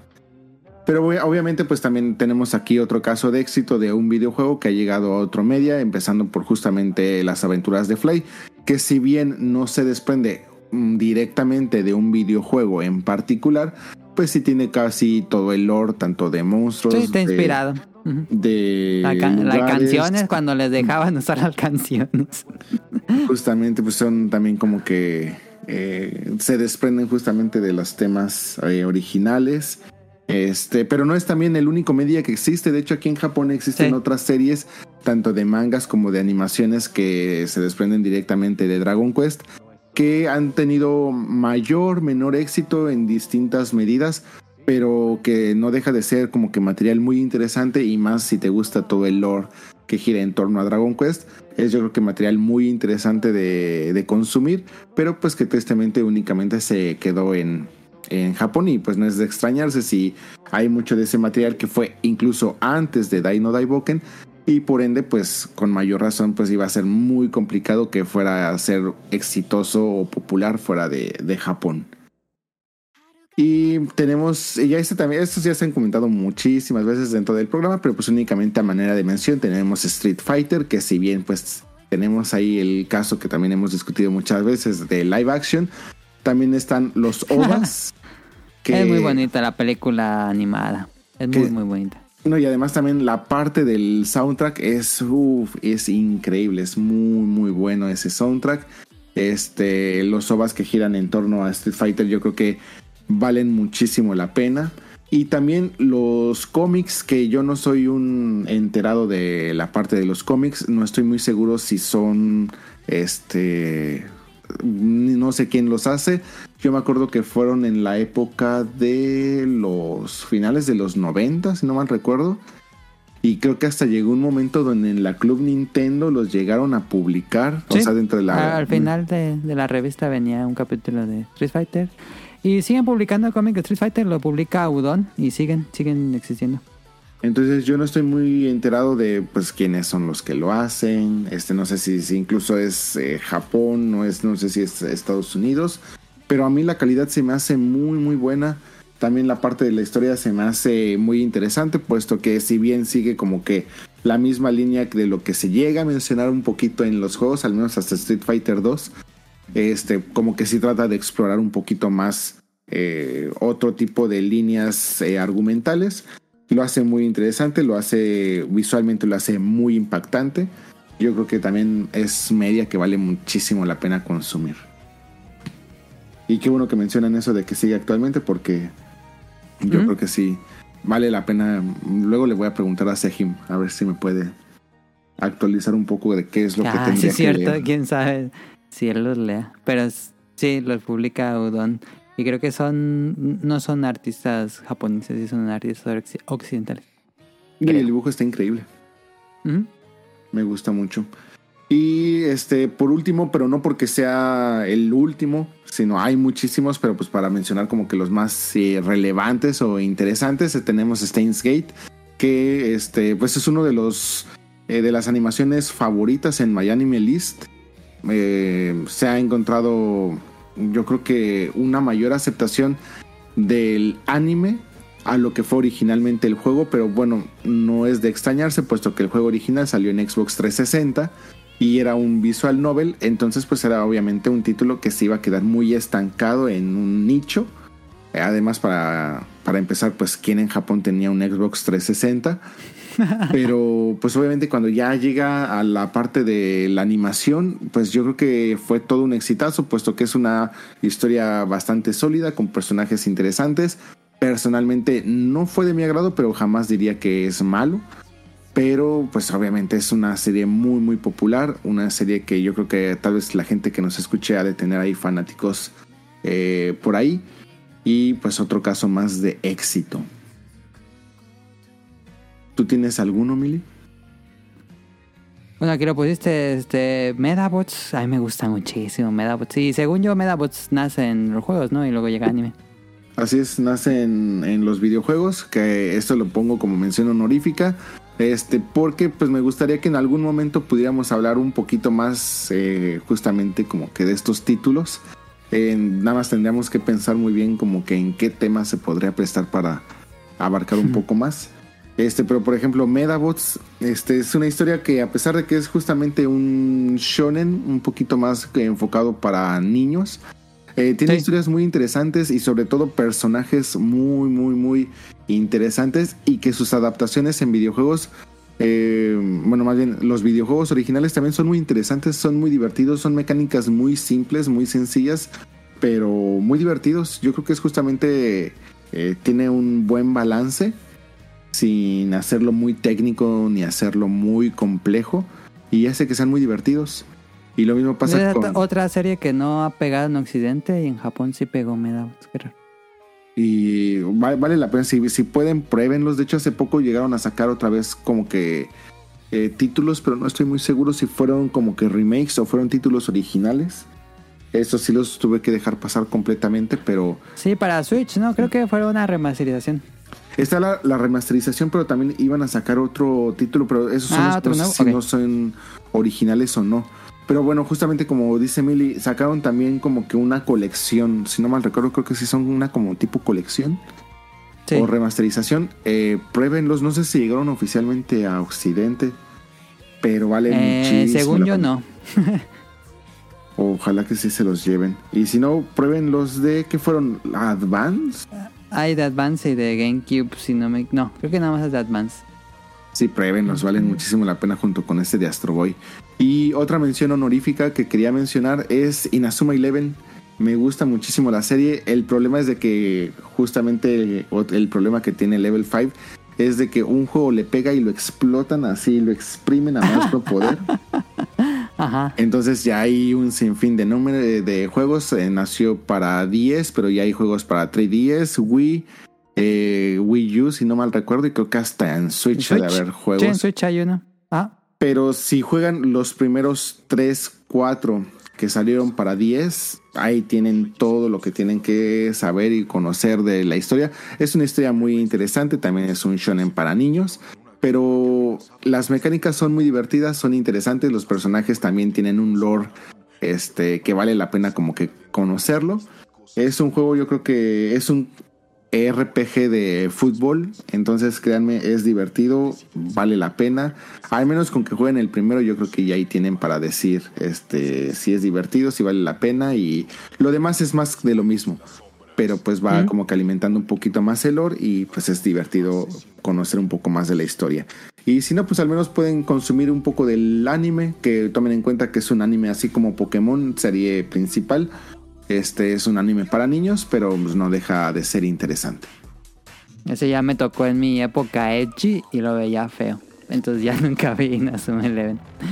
Ah, pero sí, ahí si tienen un día un chance, pues ahí vean. Con que vean los primeros dos, tres episodios, ya saben de qué va a ir la serie. Sí llegó a México de manera oficial. Sí, sí, sí. Y, Y creo pues, que está en Prime. Voy a buscar. Pero yo honestamente sí les sugiero, y porque sí llegó también a, a Occidente, yo honestamente les sugiero más, prueben el primer título. Este vale mucho, vale mucho la pena. Ahí quedó el tema principal. Muy interesante, creo que dio bastante para hablar de los juegos de anime. Ojalá que tengamos una especie de renacimiento en este tipo de juegos de licencia. La verdad es que sí se necesita. Si en Occidente tenemos juegos grandiosos como Spider-Man o Batman, ¿por qué no podemos tener juegos grandiosos de animes muy populares? Pero bueno, ojalá, ojalá que, que llegue a pasar de alguna u otra manera. O si no, va a ser puros Dragon Balls y One Piece y Narutos. Que ahí viene un nuevo de Naruto que es esta recopilación de juegos de peleas 3D. Pero bueno, este muchas gracias a Rion por el tema. Eh, estuvo muy agradable. Entonces, eh, vámonos al opening de la semana y ahorita venimos. porque yo quiero entenderlo todo. Todas partes tropecé, fue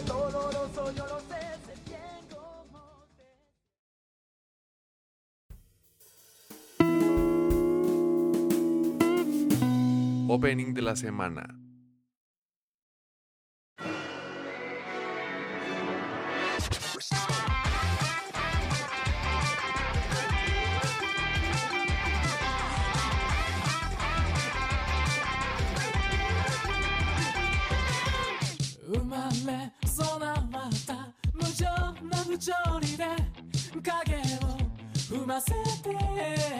「めしにありついた心の下に勢いに変わって風も風も聞こえなくなった」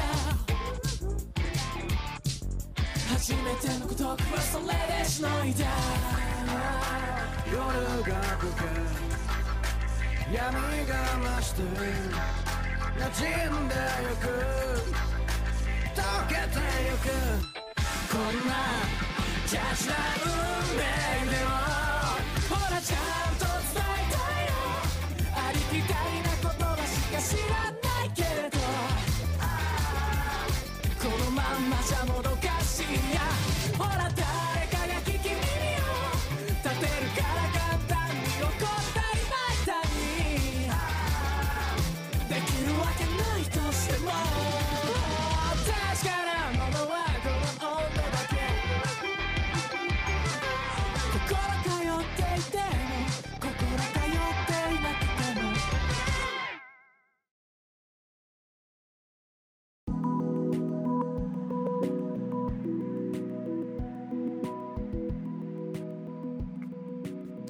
Escucharon la canción Gold del grupo People One y la serie es Ranking of King Treasure, Treasure of Courage que está basada en el... Bueno, es...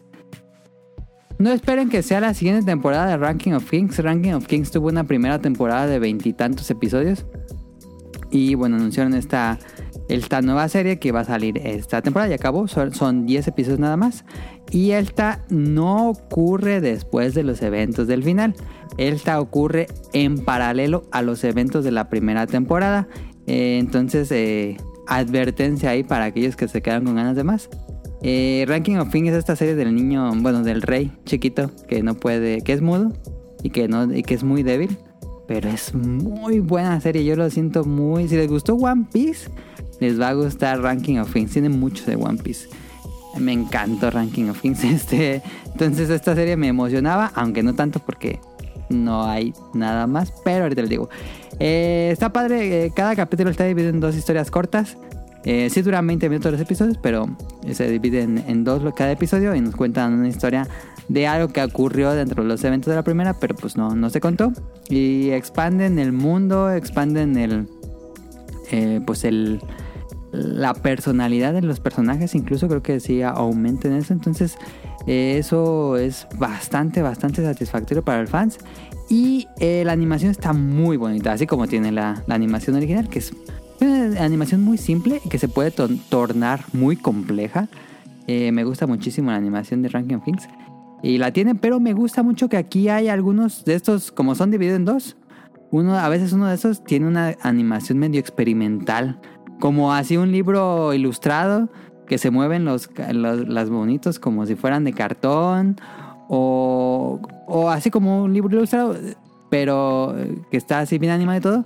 Pero no es el estilo propio de anime, sino es algo más como si estuviera dibujado con crayones. Y así es todo el episodio. Entonces me gustó muchísimo esta pues libertad creativa, ejercicio creativo de intentar nuevos estilos visuales.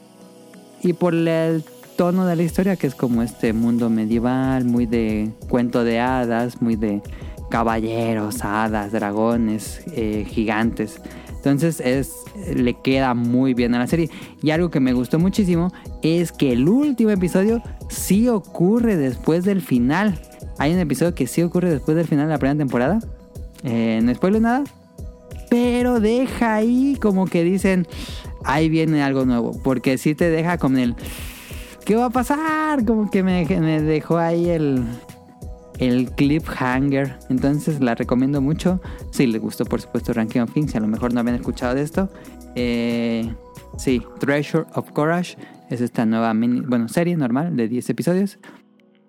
Y no la puse en el. No la puedo poner como opening de la semana porque no tiene opening.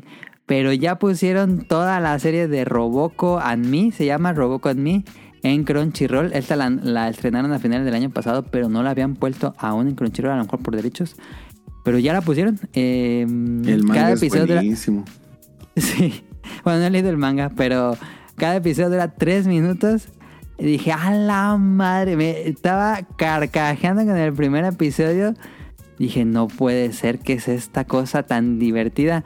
Eh, y son solo siete episodios de tres minutos cada uno. No tiene opening, por supuesto. Pero qué buena. Yo no conocía. Sabía que era un humor eh, de referencia, de parodia. Pero muy bien, ¿eh? Yo siento que esto es como el humor de, de Doctor Slump o de Arale. Este. Me gustó, es un humor muy efectivo si eres fanático del anime manga. No, hombre, yo estaba carcajeándome. Hay referencias, por supuesto, a Dragon Ball, Chains of Man, Hunter Hunter. Eh, bueno, a un montón de series de la Shonen Jump. No quiero spoiler nada, pero me gustó muchísimo. No sé tú, Ren, ¿quieres hablar algo de Robocop en mí? Eh, bueno, yo voy, yo voy siguiendo el, el manga. A mí se me hace un, un humor muy, muy. Es también una serie enfocada un poquito más pom- para un público más juvenil. Pero Sí.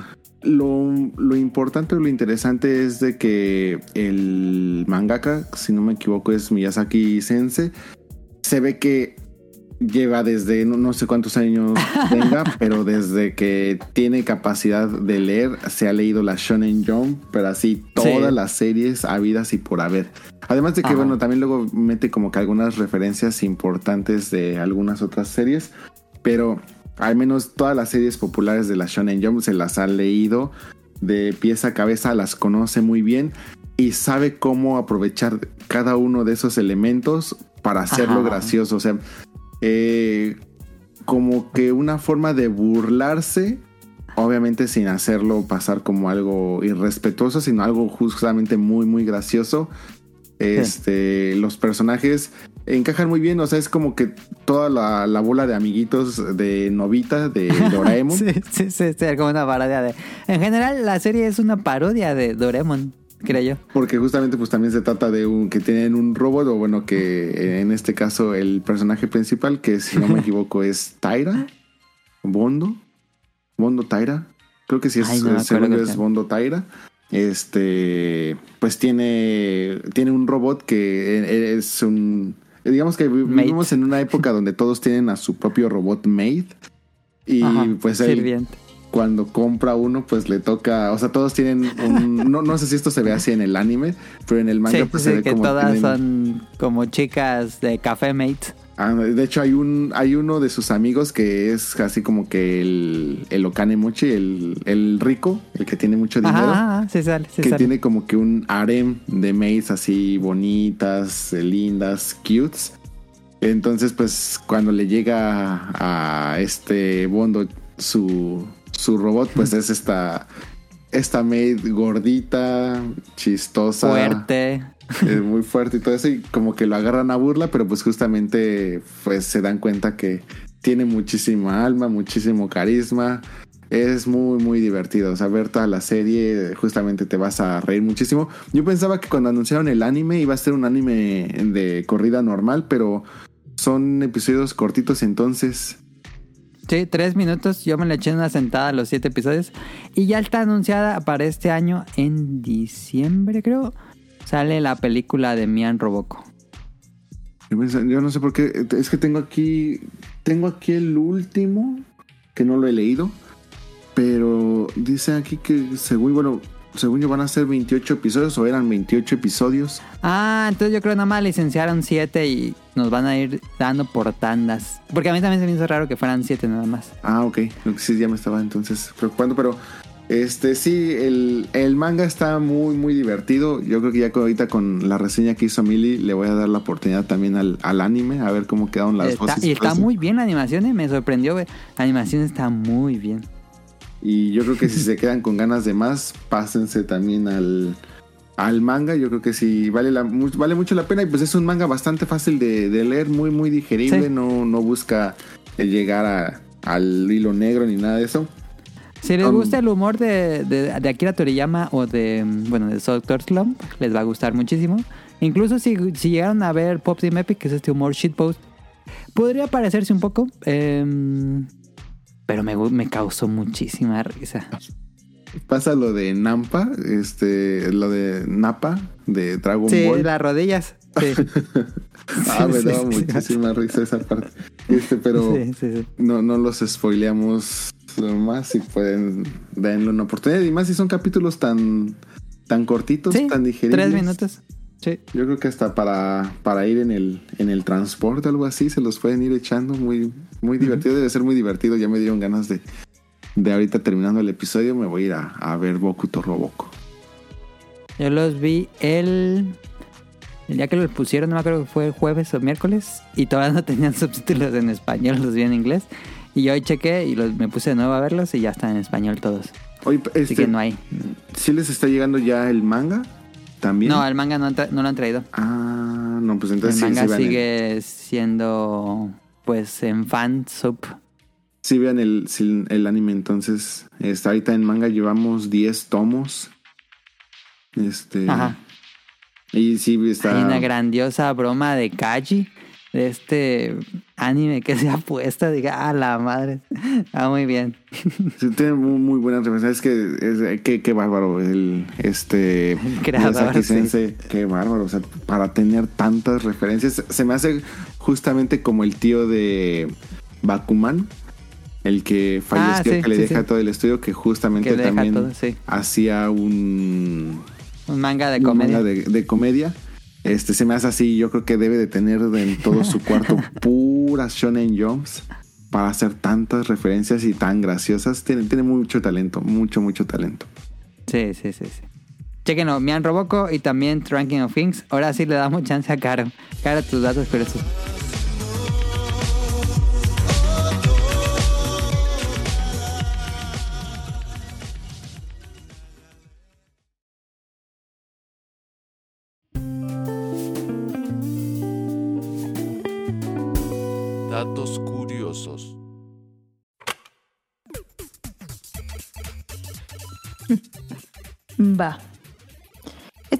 Les traigo datos curiosos de aviación. ¿Por qué? Volé en un avión. Entonces, hubo algo curioso en... En, en mayo. Ahora, ahora verán.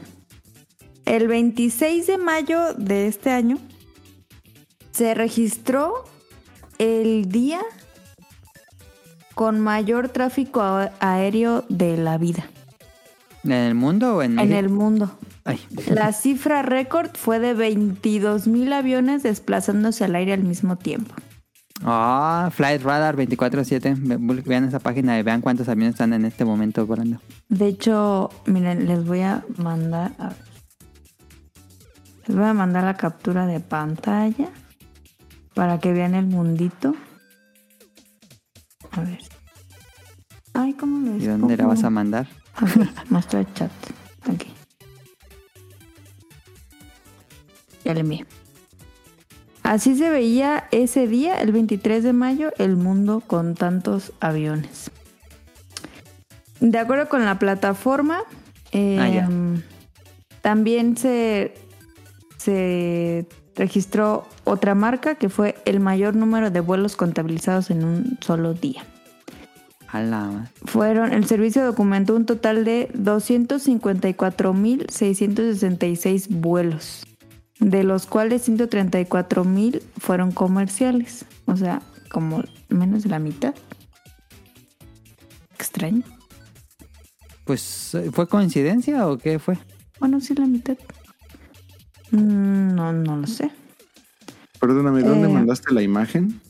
Al chat. En el chat de 563 le pones a- ahí al, al... No dice 563, dice abrir chat y te abre una ventanita. A ver, Sí. ya la encontré. Oh, lo madre. Parece que se les cayó la sopa de coditos en el mapamundi. Sí, sí, sí, sí, parece sopa de coditos. Eh, dice que los expertos estiman que entre 2 y 3 millones de personas volaron al mismo tiempo ese día. ¡Wala! Como no se estrelló ninguno. El 50% de esos vuelos, no, cállate. El 50% de esos 50. vuelos eran aviones privados, avionetas y pequeños aviones entre 1 y 4 personas. O aviones de transporte que solo llevan carga. En caso de los vuelos de pasajeros, no siempre van llenos. Estas cifras pueden significar un, un histórico en la industria del aerotransporte eh, que se había visto pues afectado en los años pasados por el tema de la pandemia. Ajá.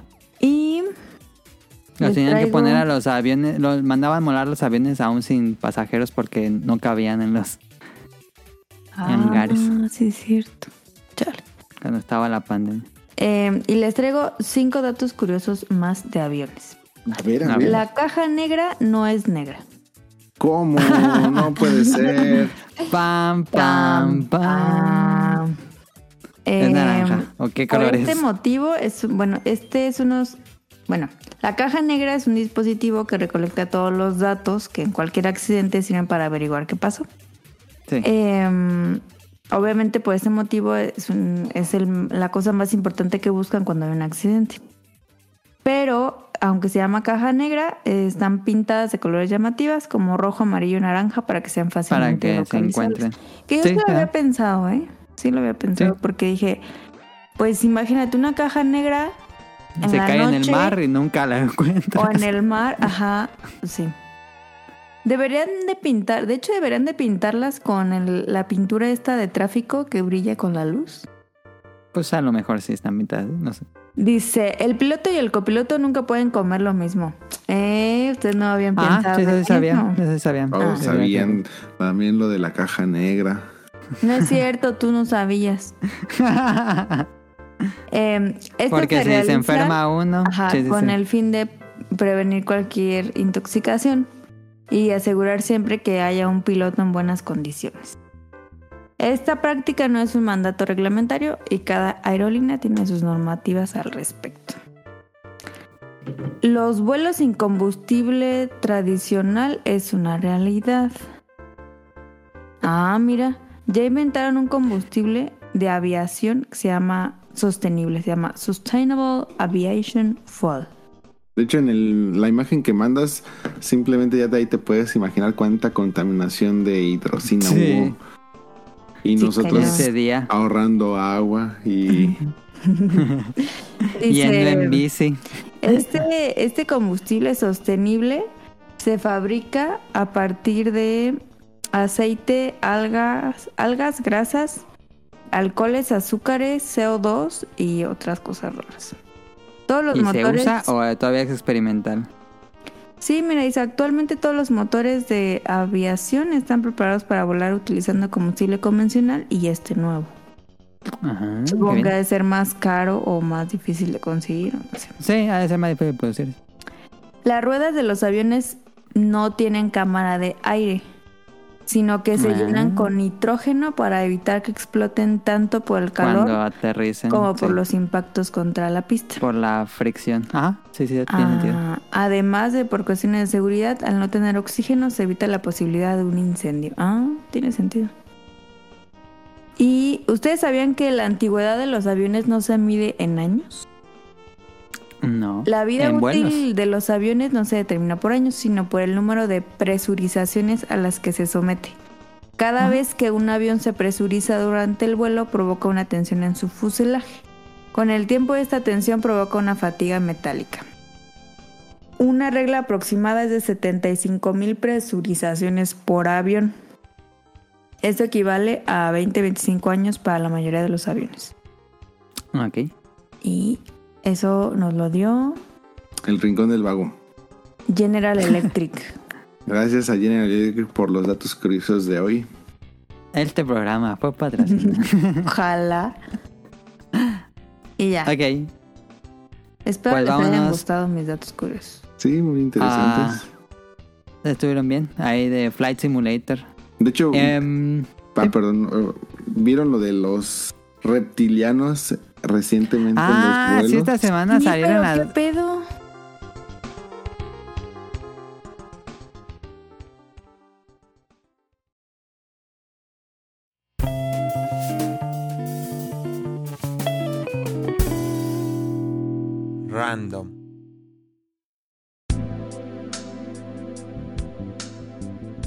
Yo vi dos, dos diferentes de dos personas que dijeron que la persona que estaba al lado de ellas no era humano. Pero sí se... ¿Tú sí viste la foto? Pues hay un video No. donde pasan al del hoodie verde, ¿no? Pues yo lo veo normal. Ah, yo no vi ese. O sea, pero sí Eh. se ven las personas que dicen que no son. Hay un video de la señora que está diciendo que el del hoodie verde, sí hay un video de donde están enfocando al vato ese del hoodie verde y pues se ve normal. Ah. Pero pues Pero, justamente pues- la, la chava dice que la volteó a ver así como que fue así de estoy normal, pero de repente te volteé a ver y, y te enseño mi... No, no sé qué el que le hizo, algo así, no me acuerdo. Pero, Pues o sea, la señora que esperaba, pues si es humano o no es humano, pues ya tiene su boleto, ¿no? ¿O qué? Pues justamente lo interesante es No de que les da si es humana, ¿no? Pues y sí, pues, dicen ¿qué? yo no viajo. O sea, si tú vas con al lado de uno que a lo mejor no es humano, pues, con un Pues- reptiliano. pues ¿qué pasa? Pues no pasa nada. No sabemos. Nadie trae punzocortantes porque no te dejan pasar. No sabemos. ¿Qué tal si cuando ¿A ti te haces daría tu... miedo viajar con un reptiliano? Pues es que... Es que yo no me tomo en serio esta pregunta. O sea, es que cuando tú me la haces, pues yo no me la tomo en serio porque pues para mí no existen. O sea, yo diría... Ajá. No, o sea, es que ni siquiera me lo puedo imaginar realmente. O sea, si me daría miedo o no, pues es que para mí no existen. Entonces, pues yo, viaja, yo viajaría, viaj- viajaría. No sé qué impacto haya tenido para esta señora para el grado de decir yo no viajo. Pero pues ¿Ha estado ebria, drogada o, o realmente había un reptiliano? Pues sí, o sea, yo, yo no sé el impacto que podría tener, pero pues es que también, o sea, es como si ahorita te pregunto, oye, ¿te, te espantaría si vieras un muerto? Este, pero pues, o sea, podemos pensar muchas cosas, pero ¿cómo vamos a reaccionar en ese momento si lo viéramos de verdad? Pues quién sabe cómo sería. Pero pues está Yo vi un video que decían que parpadeaba de manera este vertical. ¿Qué? Hola. Pero ¿por ¿Sí me qué no entiendes? están Así que parpadeaba. fotos? Ajá, o sea, sí, pero Pues es ¿por que qué no, hay ¿cómo le va a tomar videos? fotos? Pues ni modo que le diga, oye, están diciendo que eres reptiliana, a ver, muéstranos tu parpadeo Pues horizontal. sí, Pues no. yo se le decía, a ver, Sí, sí. digo Pero que- está- estuvo estuvo raro. extraño. Pero yo digo que, Hay que esperar a Dross a que nos dé más información falsa. o sea, yo digo su que, que, que está raro, pero que no hay que discriminar, discriminar a los reptilianos. Si él quería viajar en avión, pues, Pues Si él boleto. pues Claro. ¿Por qué vas a armar un pancho? Pues cualquiera puede viajar. que lo detenga la aduana. ¿Tú qué? Claro. Además, eso, con- eso iría en contradicción con los famosos túneles reptilianos que conectan el mundo. ¿Para qué se sube un avión si tienen sus super túneles futurísticos? Es que a mí sí es lo que se me hace raro, como porque un reptiliano va a usar un avión. Se A lo supone mejor- que ellos tienen tecnología. Yo creo que a lo mejor lo cortó su novia o su novio o no sé qué especies se dividan los reptilianos y dijo necesito un cambio de vida y empezó así el anime con el opening de él subiéndose al avión y todo eso y hasta yo, que la- yo creo... yo creo que la chica esta quería cambiarse de clase o de lugar, pero se inventa esas mamadas. No, es que no no te da la cabeza para inventarte esas mamadas. No sé, eh, se veía una cara en promedio. Sí se veía cara en promedio, pero yo quiero ver foto del reptil este. no va a pasar porque no existe. O sea, el que estaba al lado de la doña, porque siempre van de a tres los asientos de los aviones. Entonces, el otro, pues hubiera grabado así como que no A lo mejor nada más eran dos. O a lo mejor tuvo miedo. Ay. O a lo mejor dijo "Pues, que sarta de estupidez como voy a grabar al pobre vato porque dicen que es reptiliano. Obviamente no. Y aparte, o sea, yo creo que ya el, el- el mundo está suficientemente loco como para no aceptar que no hay otras especies. O sea, si hay O a reptilianos. lo mejor tenía... Sigo pensando en posibles causas lógicas. Pues no sé, alguna especie de deformidad que lo hacía ver poco humano, pero pues hay gente que tiene No, porque ahí hubieran salido los defendedores de los derechos humanos de que lo están denigrando y no sé qué. Cuando No, no, no, hay pero yo creo que lo que va con Millie es, por ejemplo, hace unos cuantos ayeres la gente con esquizofrenia era diagnosticada como que se lo- los había poseído el demonio y les hacían Ah. exorcismos y la gente creía que eso era lo, lo normal y ya luego después se dieron cuenta que pues simplemente pues era gente con algún trastorno o alguna enfermedad y ya. Entonces pues Sí. tal vez esta persona pues tenía algún problema en sus ojitos, algo así. Pero si yo hubiera sido el reptiliano, pues hubiera hecho un tweet y decir, a ver, me están No soy denigrando porque tengo esta enfermedad, ¿qué pedo con Karen? Pero Pues, no Karen, dijo nada el reptiliano. Ah, ahí bueno, sí. hay algo raro. Para llenar un poquito el vacío de la ausencia del Bolobancast, ¿vieron la Karen que se le fue en contra del pizzero? No. Ah, sí, lo vi ayer en la noche de... Que la venta refresco, ¿no? Al carro. Sí, Sí, sí, sí. sí está muy No, loca la no gente. vi. ¿No vieron el que se volvió loca en Chihuahua o no me acuerdo en dónde? Una señora que empezó a aventarle la computadora y todo por un boleto en un Ah, aeropuerto. No. Yo sí vi. Ah, sí que de- perdió el vuelo y se metió a las oficinas. Ajá. Y yo, ¿qué pedo? Pero pues esa Sí. sí, la, sí la detuvieron. Pero pues un, imagínate que estás en un fraccionamiento Ajá. y pides una pizza y llega pues el pizzero a entregarte tu pizza y de repente alguno de tus vecinas locas le, se la empieza a hacer la prueba así de, hey, tú no puedes estar aquí, no puedes entrar y así el güey, pues yo nada más soy un pizzero, ven, venga a entregar una pizza. Y que se ponga Ajá. así tan loca que hasta le empieza a aventar refresco y todo eso para correrlo. Así de loca la Karen del pizzero. O sea, pero la, Sí. pero la que le aventó el refresco no había pedido la pizza.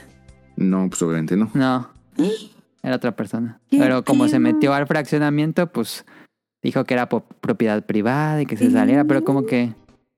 Sí se ve, Sí estaba mal que la estaba fuera de sus cabales la Ah. señora. Sí, sí, sí, sí, sí se veía raro. No, es que Porque llegó la seguridad y ya le dijo como... Yo sentí como que el de seguridad dice, ay, otra vez esta señora. ¿Qué Y también Ahí. la de otra Karen, ahora es el random Karen. La Karen que no sabía cómo funcionaba lo de entregar productos de Mercado Libre y pensaba Ah, que le estaban cierto. robando. ¿Que le estaban robando? Sí, que ya ves que en Mercado Libre cuando pides algo te dan una palabra secreta que tienes que decirle al repartidor para Sí. que te dé tu producto. Pues o sea, no entendía esa mecánica y decía, no, no me lo quieren dar, no me quieren robar. No manches.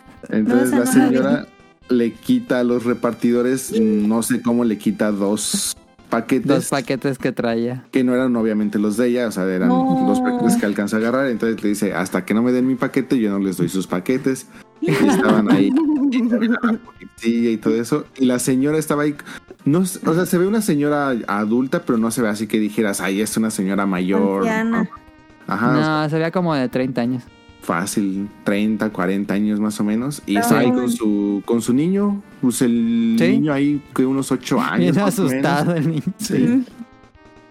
Pero de- ahí yo lo que digo, o sea, sí estuvo mal, pero es que también está mal eso de la palabra. Porque a veces Pues no más de traes el seguridad. celular o algo así y es un pedo que te den el paquete. Por No, ejemplo, pues si no traes vez- celular, le dices, pues pasa otro día. O sea, una vez yo había pedido algo de Amazon y estaba aquí en la casa, y entonces me marca Kiki y me dice, ¿cuál es el código? Y yo de que no mames, pues ¿cuál código? Pero yo iba como en la carretera, entonces fue un pedo tener señal para meterme a la página y meterme a los pedidos y, me, y para tener el ¿Te lo número. envían a tu correo? ¿Te lo envían a tu correo el código secreto? Pues no sé, fue un pedo. O sea, sí lo conseguí, pero nada práctico. Amazon, Mercado Libre, nada práctico. Pues ya lo tuvieron que hacer por seguridad porque creo que se robaban muchos productos. Ya ves que país eh, subdesarrollado. porque creo que en Japón no pasa eso, sí pasa eso. No, aquí los de. Amazon llegan y nos avientan los paquetes ahí afuera y ahí se quedan. No importa Sí. si pasen los los días o tú estás de viaje y te lo dejan afuera y pues que sea lo que Dios quiera. No, pues obviamente no, aquí no se los roban, pero sí está, sí está extraño. Sí, pues tuvieron que poner una nueva medida de seguridad para que no pasara eso. Sí, yo creo, yo creo que es más fácil que... Es mejor que te lleves así el coraje porque tienes que meterte a tu correo y decir la palabra secreta a que te lleves el coraje de mandaste a pedir un celular, por ejemplo, y pues te lo Y me robaron. han robado. Sí, Ah, pues sí, sí, sí. sí. Pero Ahí bueno, está, el, ran- el random de esta semana fue Karen, estuvo divertido. Karen y reptilianos. Eh, no fue pensado así, pero estuvo bueno. Vamos a las preguntas porque nos escribieron mucho. Eh, vamos a las preguntas. ¿Y lo de las Bueno, filas ya no ah, se va a hacer? No, ya no. Ah, bueno. No, el Lo que- acaba de vamos- cancelar, Adam. En este Ajá, momento vamos lo a- canceló. No, pero lo guardamos para un siguiente programa. O sea, nada más que no esté problemas. Dice. No, pues tiene que estar Rion porque Rion vive en el país de las filas. No sé por qué dice que es el país de las filas.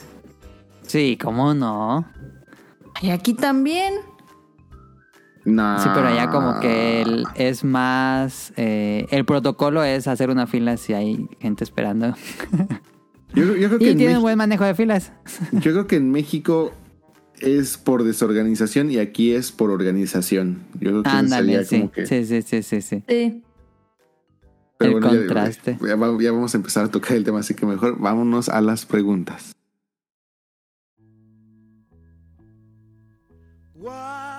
Would you do if I sang out of tune? Would you stand up and walk out on me? Lend me your ears and I'll El teaser para el próximo random. Eh, preguntas del público. Ella nos escribe, creo que pasa lo mismo con los videojuegos o animes a películas live action, como que ese tipo de historias están muy contenidas en su propio nicho. Aunque me parece que los únicos juegos de anime que les ha ido bien son los de Dragon Ball Fire, como Fighter Z o Fighters, no sé cómo se pronuncia, o Naruto Ninja Storm. Eh, no mencionamos el de Fi- Fighters, pero creo que esa es una excelente forma de llevar Dragon Ball. Ahí sí les aplaudo bastante. A mí no, no me gustó mucho el juego, la verdad. Digo, me parece muy bien. No, no fui el más grande fan, pero aplaudo que le hayan dado la licencia a Arc System Works. Dice, en cuanto a la pregunta que me gustaría hacer y que me ha parecido una dinámica divertida, ¿qué opinión suya frente a algo relacionado a algún juego los dejaría funados en redes así? Y está, no sé, por según yo la había puesto, pero bueno, es la espada, bueno, el, el meme ese de que está todas las espadas apuntándole a este personaje de, una película de Enredados, Disney. ¿no? De enredado, sí. Eh, pero pues no ocupas otra, Ela, la que dijo Rion Pues ya cada hace rato unos me programas. El de Wind Waker, esa yo creo que así lo tuvo. La de Wind Waker, la de Breath of the Wild, la de eh, Tirso. Por culpa de Ándale, Zelda, sí. siempre me han tenido así. En, en secreto Rion odia hacerla. No, de hecho, o sea, lo curioso es de que, o sea, tengo un gusto muy enorme con Zelda. O sea, yo soy de los que piensa que Ocarina of Time es el mejor. Ah, sí, es el, sí, sí, sí pensaría que es el mejor. Este, ok, ok, se vale. No sé, según yo tengo un pensamiento bastante enorme con, con Zelda. Sale un juego de Zelda, lo juego, me gusta, lo disfruto. Pero nada más por decirte es comentarios, ya, sí. Ah, una opinión que me deje así. O sea, yo, yo sí quisiera que algún día, eh, que yo, bueno, yo creo que más bien ya perdí la oportunidad, pero yo creo que un día sí valdría la pena que discutiéramos un poquito más a fondo Wind Waker. Me gustaría discutir. Ah, ok, ok, ok. Necesito darle otra vuelta, porque yo no me he dado una vuelta, sinceramente. Lo que no pasa es de que yo siento que visualmente, eh, más bien opacaron los defectos con la parte visual. Porque es un juego muy bonito, o sea, ah, lo admito y por supuesto que sí es un juego muy bonito. Y que también lo juegas si es divertido, no, no, no digo que no. Simplemente creo que hay una parte en el gameplay, para no, no hacer esto más largo, que no encaja muy bien. Que yo creo que Ajá. se la quisieron hacer fácil y dijeron too much water y vámonos. Ese sí es too much water, para que veas. Ah, ¿Tú, Caro, tienes alguna opinión, un popular opinion de videojuegos? Mm. Pero como Dinner Dash es el mejor juego en toda la historia que ha existido por la humanidad. Nah, no, tampoco. Pero como un popular. Pues que sea algo que generalmente sea lo contrario a lo que la gente piensa. Por ejemplo, que Breath of the Wild es un mal juego. No. Yo creo que Luigi's Mansion está sobrevalorado. Ándale, ese es un excelente. Eh, hay muchos fanáticos de Luigi's Mansion y yo también lo jugamos con Caro. No nos gustó tanto Luigi's Mansion, la Es verdad. muy mal. Y lo acabamos y todo, Es muy malo. Pero no nos gustó mucho. O sea, ¿A ti te gusta Luigi's Mansion? yo no jugaría otro. Sí, yo me acuerdo que el día que dijeron, la primera vez que dijeron eso, yo les dije, ah, pues yo sí lo, lo disfruté, pero justamente ustedes están hablando del El 3. el 3. Para mí yo creo que el pick de ese juego fue el 1. Sí, yo también creo que era cuando más te sorprendía. Y a lo mejor si no lo jugaste en tu momento, no causaría la misma experiencia ahora. Eso y que mm, Viva Piñata es un juego muy agresivo. Ay, quiero un viva Ok, piñata, desde hace mucho quiero un viva piñata. Porque se matan entre ellos. Y- La única forma que va a salir algo nuevo de Viva Piñata es que es una colaboración con Sea of Tips, porque Rare nada más hace colaboraciones con Sea of Tips. Malditos. Al- ¿Algún juego Ajá. GOTI que tú digas no es GOTI? Es como que yo creo que la forma más fácil de estar en esa posición. Mira, por ejemplo, ya sé una. Eh, qué feo es el combate en The Witcher 3. Y me gusta mucho The Witcher, pero qué feo es el combate. En serio, no mames, qué feo. Ya no, ya no se hacen los juegos así. Ya.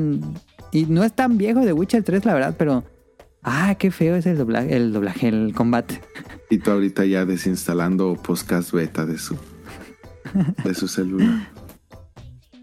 Sí, no. Y lo acabé y todo, pero nunca me gustó el combate de juego. Eh, dice... Ah, no, eso es todo por el A. Jesús, normalmente son juegos que solo buscan el dinero por la popularidad que tienen los mangas o el anime. Salvo sus excepciones, Dragon Ball Z Fighters o el juego de arcade de Sailor Moon, no han existido buenos juegos. Van mis preguntas para el TAF invitados. Top 3 de anime y top 3 de peor anime que han visto en su vida. Ay, eso está complicado para desarrollarlo ahorita. Eh... Cowboy Bebop, um, Mob Psycho y... Estoy pensando rápido, no, no, no los considero así ahorita, pero esos tres me encantan y los he visto varias veces. Eh, Cowboy Bebop, eh, Mob Psycho y One Punch Man. Yo sí soy bien fan de esos tres. Son los que me ocurrieron ahorita. Y peores... Ay, que hay muchos que he tropeado, ya ni me acuerdo cómo se llaman. ¿Tú dirías alguno, Ren o Caro? Mm, Ay, top 3, top 3, top 3. Híjole. Mi chico, 100%. No, pero es, como les digo, el, el anime es malito. El, El anime manga, es muy sí, el malito. manga, sí. El manga es muy, muy Sí. bueno. Pero es que nos pregunta del anime. Híjole, de anime. Ah, ¿Alguno que hayas visto varias veces que recuerdes? me, me gusta muchísimo ver una y otra y otra y otra vez eh, Macros Ayo Boete y Masca eh, o Do You ¿La Remember película? Love de Ajá. Macros, ajá, que De es Macros. justamente toda la primera serie de Macros hecho en Ajá. una película. Película. Eh, es uno, bueno. yo creo que de los mejores soundtracks que existe a nivel anime en general. Este, una película muy, muy divertida, muy entretenida, me gusta muchísimo, pero pues, a ver, así series de anime. Bueno, si me permiten, seguiré pensando en lo que seguimos leyendo. Sí, las- no te preocupes. preguntas y, y si me acuerdo de algo, pues regresaremos. Dice, ¿han comprado algún juego de anime o caricaturas por el hype y que les han decepcionado mucho? El Sí. de Shield, sí, el de Shield 21. Ay, Shilton igual. Ah, el que me ha tocado, fíjate que me ha tocado reseñar varios de anime, pero no los compré y me Ah, decepcionaron ya sé cuál, ya sé cuál. Este, compré el primero de Digimon para PlayStation 1. Ah, Y- Digimon World. Ajá. Y sí, era muy malito. Yo sí, que me sí pasó exactamente lo mismo, Rian. Sí, sí, sí, sí. Yo esperaba como Pokémon y lo jugaba y lo jugaba y lo jugaba y decía, a la madre, no le entiendo este juego. Sí, estaba muy, muy raro, pero además yo sí lo dropeé. Eso sí dije, ¿qué es esto? Yo tampoco lo acabé, sí, no. no, Y me quedé muchas ganas con jugar este último que salió de Digimon, que se ve que es un mundo así medio solitario, con personajes. El que el, el más reciente. Ajá, según yo, o sea, es reciente, pero no sé si fue el más reciente porque creo que después salió otro. Ahí va a poner. El que tardó muchos años en salir, sí, Ajá. es este.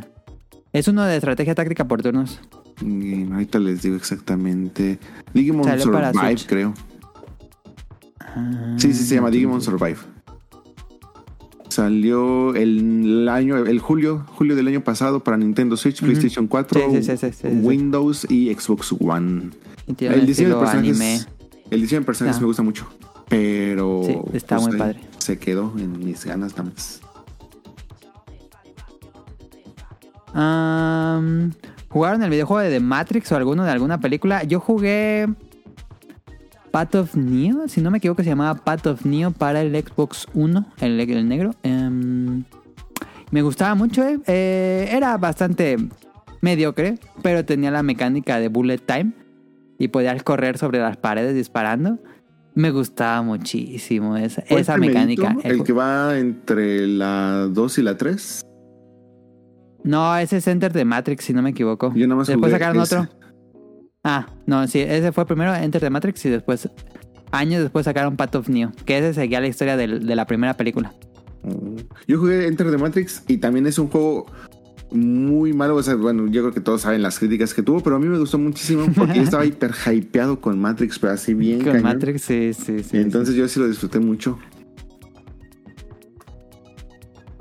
Ah, dice, ¿creen que... Caro, ¿tú has visto de Matrix? Sí. Ya te vi, vi. ¿Te gustó Matrix? Mm, no. Ah, no. ¿Pero cuál viste la 1? Vi la 1 y vi la última. Ah, ok. A lo mejor es algo muy de nuestra época, pero no mames, a mí me voló la cabeza Matrix la primera. A mí también. Y la fui a ver en el cine. Yo nunca, esa no me tocó verla en el cine. Ya la vi en, VHS rentada. Y no, hombre, me voló la cabeza cuando. Eh, ¿Creen que los juegos del Señor de los Anillos eran estilo Samurai Warriors rifaban? Samurai Warriors. No, hubo, hubo dos juegos del Señor de los Anillos que eran eh, Hack and Slash.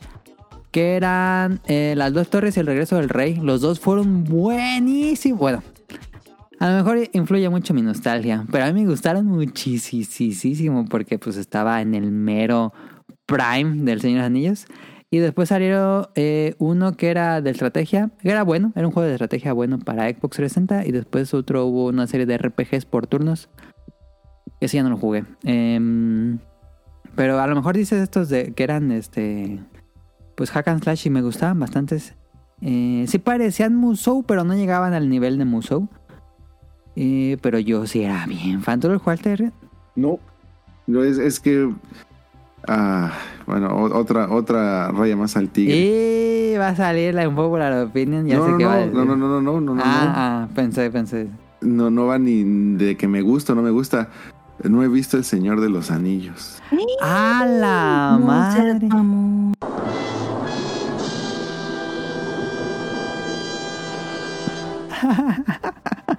A ver, Rion, ¿hay una razón de eso? Eh, no, así de que yo diga, es que justamente por eso, o sea, no, no hay una razón de que yo diga, no, es que son muy malas o algo así, porque no las he visto. Pero no, no se ha presentado la, la oportunidad. Porque, pero todo, bueno, en su momento creo que todo mundo, bueno, estoy hablando más bien en una burbuja, pero sentía que todo era Señor de los Anillos cuando salían las películas, ¿nunca te llamó la atención? Mm, honestamente, no. Ok, ok, ok. Pero, o sea, no, no, no digo que no me gusten, ni digo que sean malas, ni nada de eso. Espero yo algún día tener la oportunidad de verlas y ya llegar aquí con mis opiniones de, wow, me, me voló la cabeza o nada, están bien culeras, pero este, no las he Ay, visto. sí, me extraña muchísimo que alguien haya visto. Pero, pero, me, bueno, no sé si te llamen la atención, pero sí me interesaría saber qué te parecerían. No, además, pues tienen así como que mucho olor de las cosas que me gustan de fantasía. Entonces, Ajá, ajá. De hecho, Sí, pues, por eso recuerdo, pues me aventé el especial que hicieron con Quique y muchas de las cosas que él comentaba, pues yo decía, no, pues es también, o sea, pues la base de Final Fantasy y yo estaba así de, no, Sí. seguramente me, me va a gustar, pero no lo he visto. Sí, yo sí recomiendo que las veas. Yo espero Sí, que es de esas películas que veo cada año, sin falta. eso Charms. Sí, ojalá tengas chance de verlas. Dice, ¿esperan jugar el juego de Sandland? Pues yo esperaría las reseñas, pero tampoco espero, tengo muchas esperanzas de que tenga, sea un buen juego. ¿Tú qué dirías? Honestamente no, no, o sea, no lo tengo ni pensado comprar algo así. Si en Sí, algún ¿no? momento se, se da algo así. Y es que además, pues ahorita también como que traigo un...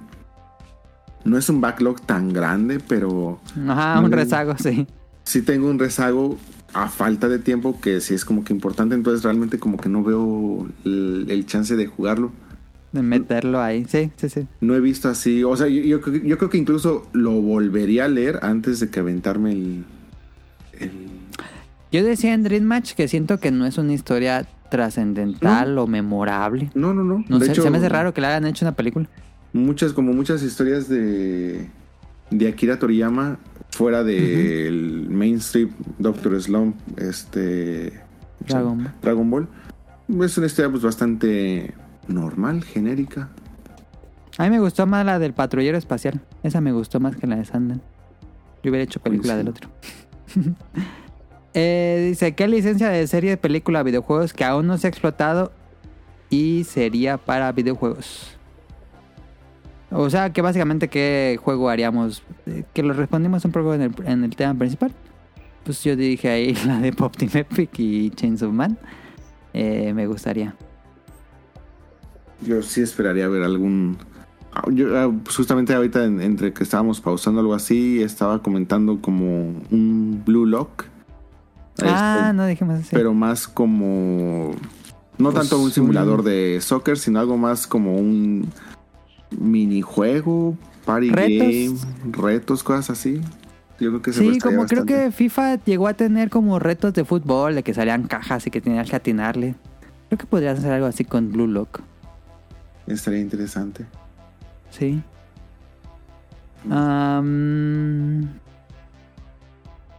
¿Tú, Caro, alguna licencia que te gustaría ver en videojuegos? ¿Alguna licencia? Serie, película, eh, anime, libro. Mm. Mm, No, pues. tal Ok. vez Sí. Eh, ¿Algún día veremos los juegos basados en algo de Ghibli? Mm, Yo no creo.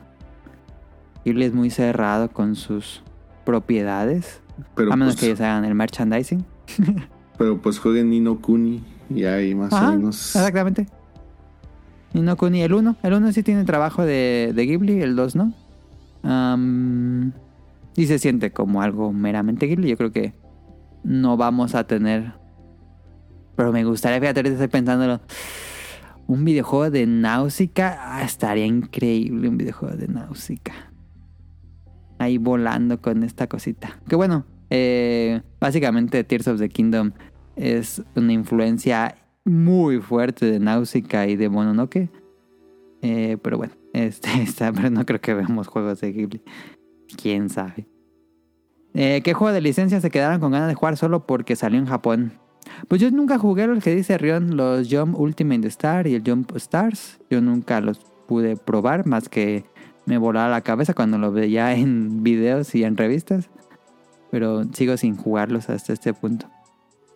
Yo es, eh, ahorita que estábamos haciendo el programa, pues justamente varios títulos que vi para PlayStation 2, dije, ah, caray, como que valdría la pena echarles un ojo. Seguramente no son la gran cosa porque pues así de populares fueron, pero no sé, como que sí me gustaría, al menos ese de Ichigo 100% sí lo quiero probar. Ok. Ah, ¿Creen que podamos ver algo de Dan Dan Dan en algún futuro? Ya anunciaron la serie. Bueno. Se filtró, todavía no anuncio oficial, según yo. Se filtró que ya están trabajando en la, en la serie de anime. Videojuego. Yo no creo. Yo tampoco creo, pero... No se presta mucho para peleas. Es un mundo bonito, eh, interesante, pero no creo que vaya a haber un videojuego. A ver cómo les queda el anime, porque tienen uno de los más difíciles trabajos que yo he visto en adaptación. ¿Cómo van a adaptar Dan Dan Dan? ¿Se puede? Sí, pero va a ser un trabajal. Pobres animadores, ojalá sea una excelente serie. Eh, ahí están los saludos y abrazos de Jesús, muchas gracias. Andy nos dice, los únicos juegos de anime que recuerdo haber disfrutado, pero que no sean juegos de pelea 2 vs 2 son los Naruto Uzumaki Chronicles para PlayStation 2. Te metían en el mundo de Naruto y se trataban de completar misiones en entornos 3D medio tipo sandbox muy de era Play 2. y creo que personalmente le guardo más cariño porque eran juegos con historias originales que lograron expandir el universo de la serie y meterte en él. Replicar los arcos de los juegos de anime quizás pueda ser predecible y un poco monótono. Sí, justo lo que mencionábamos, que a lo mejor eh, explorar el universo sin tocar a los personajes, pues da mayor libertad creativa. Eh, yo jugué uno de Naruto, pero era en 360, creo. Si no me equivoco, fue en 360. Fue el que hizo Ubisoft. Fíjate que Naruto, digo, Ubisoft hizo un juego de Naruto, mundo abierto, que no salió en Japón. Bien extraño eso. Creo que sí me acuerdo. A ver, vamos Hay a un juego de. Ubisoft de Naruto, pero no salió en Japón y estaba padre. ¿eh? La verdad es que era así como tipo Assassin's Creed, que era mundo abierto, de acción. Y sí estaba padre ese juego de Naruto. En Rise of, the Rise of a Ninja, The Broken Bones, Generations, Star Generations y Ay, Revolution son los que han salido. Pero yo creo que el que tú dices es el Rise of a Ninja. Sí, suena, suena a nombre occidental. Nombre occidental. Um, Ha- Ha- Haze o Hase, no sé cómo se pronuncia, nos dice, como fan de One Piece me toca una marea de juegos que espero sean buenos y fieles a la serie, pero usualmente son cash grab, que aprovechan el nombre. Entre mis favoritos están el One Piece Grand Battle de, de GameCube, One Piece Unlimited Adventure de Wii y mi placer culposo es la saga de Pirate Waters. Pregunta, ¿cuál es su placer culposo de juegos de anime? Ese juego que a muchos se les hace basura, pero ustedes se divierten jugando. Yo tengo que decir que es un musou, es el Berserk, el musou de Berserk, no sé cómo se llama, pero es de Berserk, eh, que lo hizo Koei Tecmo, bueno, el equipo es Omega Team, si no me equivoco. Eh, soy muy fan de los musou, entonces ese, entiendo que es basura, es como un poco kusoge, pero me gustan y lo- no lo acabé porque el juego va explorando cada arco de la serie. Entonces todavía no lo acababa de publicar Panini. Entonces dije, no mames, ya llegó donde voy en el manga. Ya no lo seguí jugando porque no me quería arruinar la historia de Berserk con esta cosa que estaba bien genérica. Pero ya lo tengo. Yo creo que lo debería volver a jugar porque ya, ya acabé todo lo que se ha publicado de Berserk. ¿Tú, Rion, algún placer culposo? Es que no sé qué tan culposo sea, pero hay un juego de Digimon que se llama Battle Spirits que nació en el Wonder Swan, pero yo jugué la versión de, no sé si es de Advance, debe de ser de Advance o de eh, 10, estoy que seguro que es de Advance. Es un juego justamente así de personajes chivis, peleas y justamente cada que golpeas a tu oponente, pues le salen bolitas. Entonces el que tenga más, haya juntado más bolitas, gana. Este es un juego pues bastante genérico, pero pues a mí se me hacía muy divertido, me gustaba muchísimo. Me gustaba muchísimo ese Digimon. Ahí lo debo de tener ahí aventado. Ok. No lo conozco, lo voy a bu- buscar. Según yo se llama No, Spirits. Ok. Nos escribe Yuyo. Generalmente la respuesta yace por cómo fueron generados los acuerdos de licencia. Generalmente se establece que para que una compañía tenga la licencia debe de sacar un producto de X licencia en un lapso determinado de tiempo, lo que hace que desde el inicio ya sean productos apresurados y rehusando muchas metodologías anteriores. Ejemplo, los Battle Arena, que en su gran mayoría todos se sienten iguales, pero con skins diferentes. Claro, hay excepciones a la regla donde el acuerdo establece un lapso de tiempo de desarrollo coherente. Pues sí, creo que justo da el clavo Yuyos de que pues todo es pura burocracia de que le dicen te doy la licencia, tienes que tener el juego en tal tiempo. Y como si quieres un buen juego, no se va a hacer rápido de la noche a la mañana, pues usan el código que ya tienen hecho para estos juegos y pues ponen a hacerse assets con los eh, personajes de esta otra serie y pues tenemos lo mismo y lo mismo. Un círculo vicioso. Creo que ahí el publisher o el equipo desarrollador debería presionar más a la compañía, que en este caso es Shueisha, para que les dé más tiempo y presionar a Bandai Namco para que les dé más presupuesto. Porque pues sí son juegos que van a vender porque tienen un nicho de fans, pero pues quieren dinero rápido. Gustavo Mendoza nos escribe, recuerdo haber disfrutado alguno de One Piece en el Wii, no dudo que sea malo, pero en ese momento fue lo que buscaba. Sería genial que hicieran uno triple A con todo el presupuesto. Saludos a todos chicos, por aquí seguimos escuchándolo semana a semana. Muchas gracias Gustavo. Este, pues yo creo que ese One Piece triple A era el Odyssey. Pero le fue bien mal en críticas también. Y gráficamente está muy bonito. Um, Cadasco nos dice, son juegos rápidos que buscan dar el control de momentos específicos de las historias a los, jugador- a los jugadores. Batallas icónicas de Dragon Ball Z, Naruto, One Piece, por ejemplo, no se enfocan en dar entretenimiento post-game. Pues yo creo que no se enfocan en dar gameplay divertidos a veces. Saludos para el TAF invitado. Si, pregunta, si pudieran hacer un videojuego de algún anime, ¿cuál sería? Ya creo que es la, la segunda vez que respondemos esto. Eh, ¿Cuál es su fruta favorita? Es buena. Mango. Yo también. Por mucho. Sandía. ¿Es fácil conseguir mango en Japón? Hay un tipo de mango, pero es el mango que tailandés, mango Ah, ya. que Sabe si bien este es como que un es como un spin-off del mango de, de allá, porque eh, a pesar de que sí te llega a dar como que a veces el sabor, es un poquito más ácido. No sé Sí, si. sí, sí, sí. Entonces, no, y es muy caro. Muy caro. Ok. ¿Ahora cuándo comes? Eh, todos los días, tres veces a la. Tres veces No, al día. o que- sea, el mango, pues. Ah, este. no, de, de hecho, estaba haciendo más la broma porque ni como tres veces al día. Este. Ya sé lo que te iba a decir, justo. No, no sé. Fácil, yo creo que este año. Fácil, la última vez que comí mango fue cuando estuve en México. Mm. Ah, O sea que ya llevamos, ¿qué? Cinco meses sin comer mango. No sé. Ya pasaron cinco meses. No. ¿sí comiste mango cuando estuviste en México? Sí, sí, mucho. Ah, qué bueno, qué bueno, qué bueno. Justo llegaste en época fuerte del mango. ¿Tu caro cuál es tu fruta favorita? La sandía. Eh, Ah, ok, ok. ¿Qué? ¿Qué pasó? Yo también dije mango y ya se está acabando la temporada del mango. Lo voy a extrañar mucho. Em, ¿Le ponen algo cuando la comen? A mí me gusta mucho el mango solo. Eh, yo era de comerle con chile y limón, pero pues de gastritis, entonces ya lo como solo. Yo siempre lo como solo. Yo la ¿Tú, sandía. Caro, le echas algo a la sandía? No, solita. Ok. Torchic nos escribe, hola chicos, qué gusto saludarlos y qué gusto que el señor Elon me deje ver su tweet. que ya no hizo eso, según yo ya quitó lo del limitante de tweets. O, o, ah, yo ya no me los gasté. Pues generalmente estos juegos son puro fanservice para el beneplácito de y gusto de esas franquicias. En particular a mí me gustó mucho Caballero del Zodiaco, la batalla por el santuario. Es un tipo de beat'em up con un subjefe y un jefe final. Muy divertido y realmente sentía la esencia de cada caballero.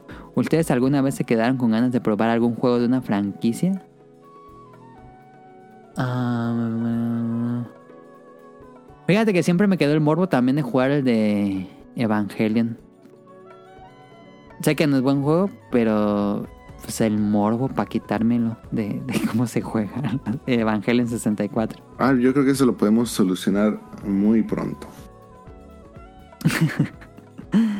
Ah, ¿Tú, tú, Rion o Caro?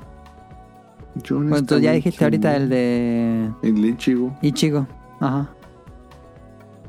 Ah, ah, ya sé cuál. Eh, Había uno de. Que no me acuerdo si es de 10 o de Game Boy Advance.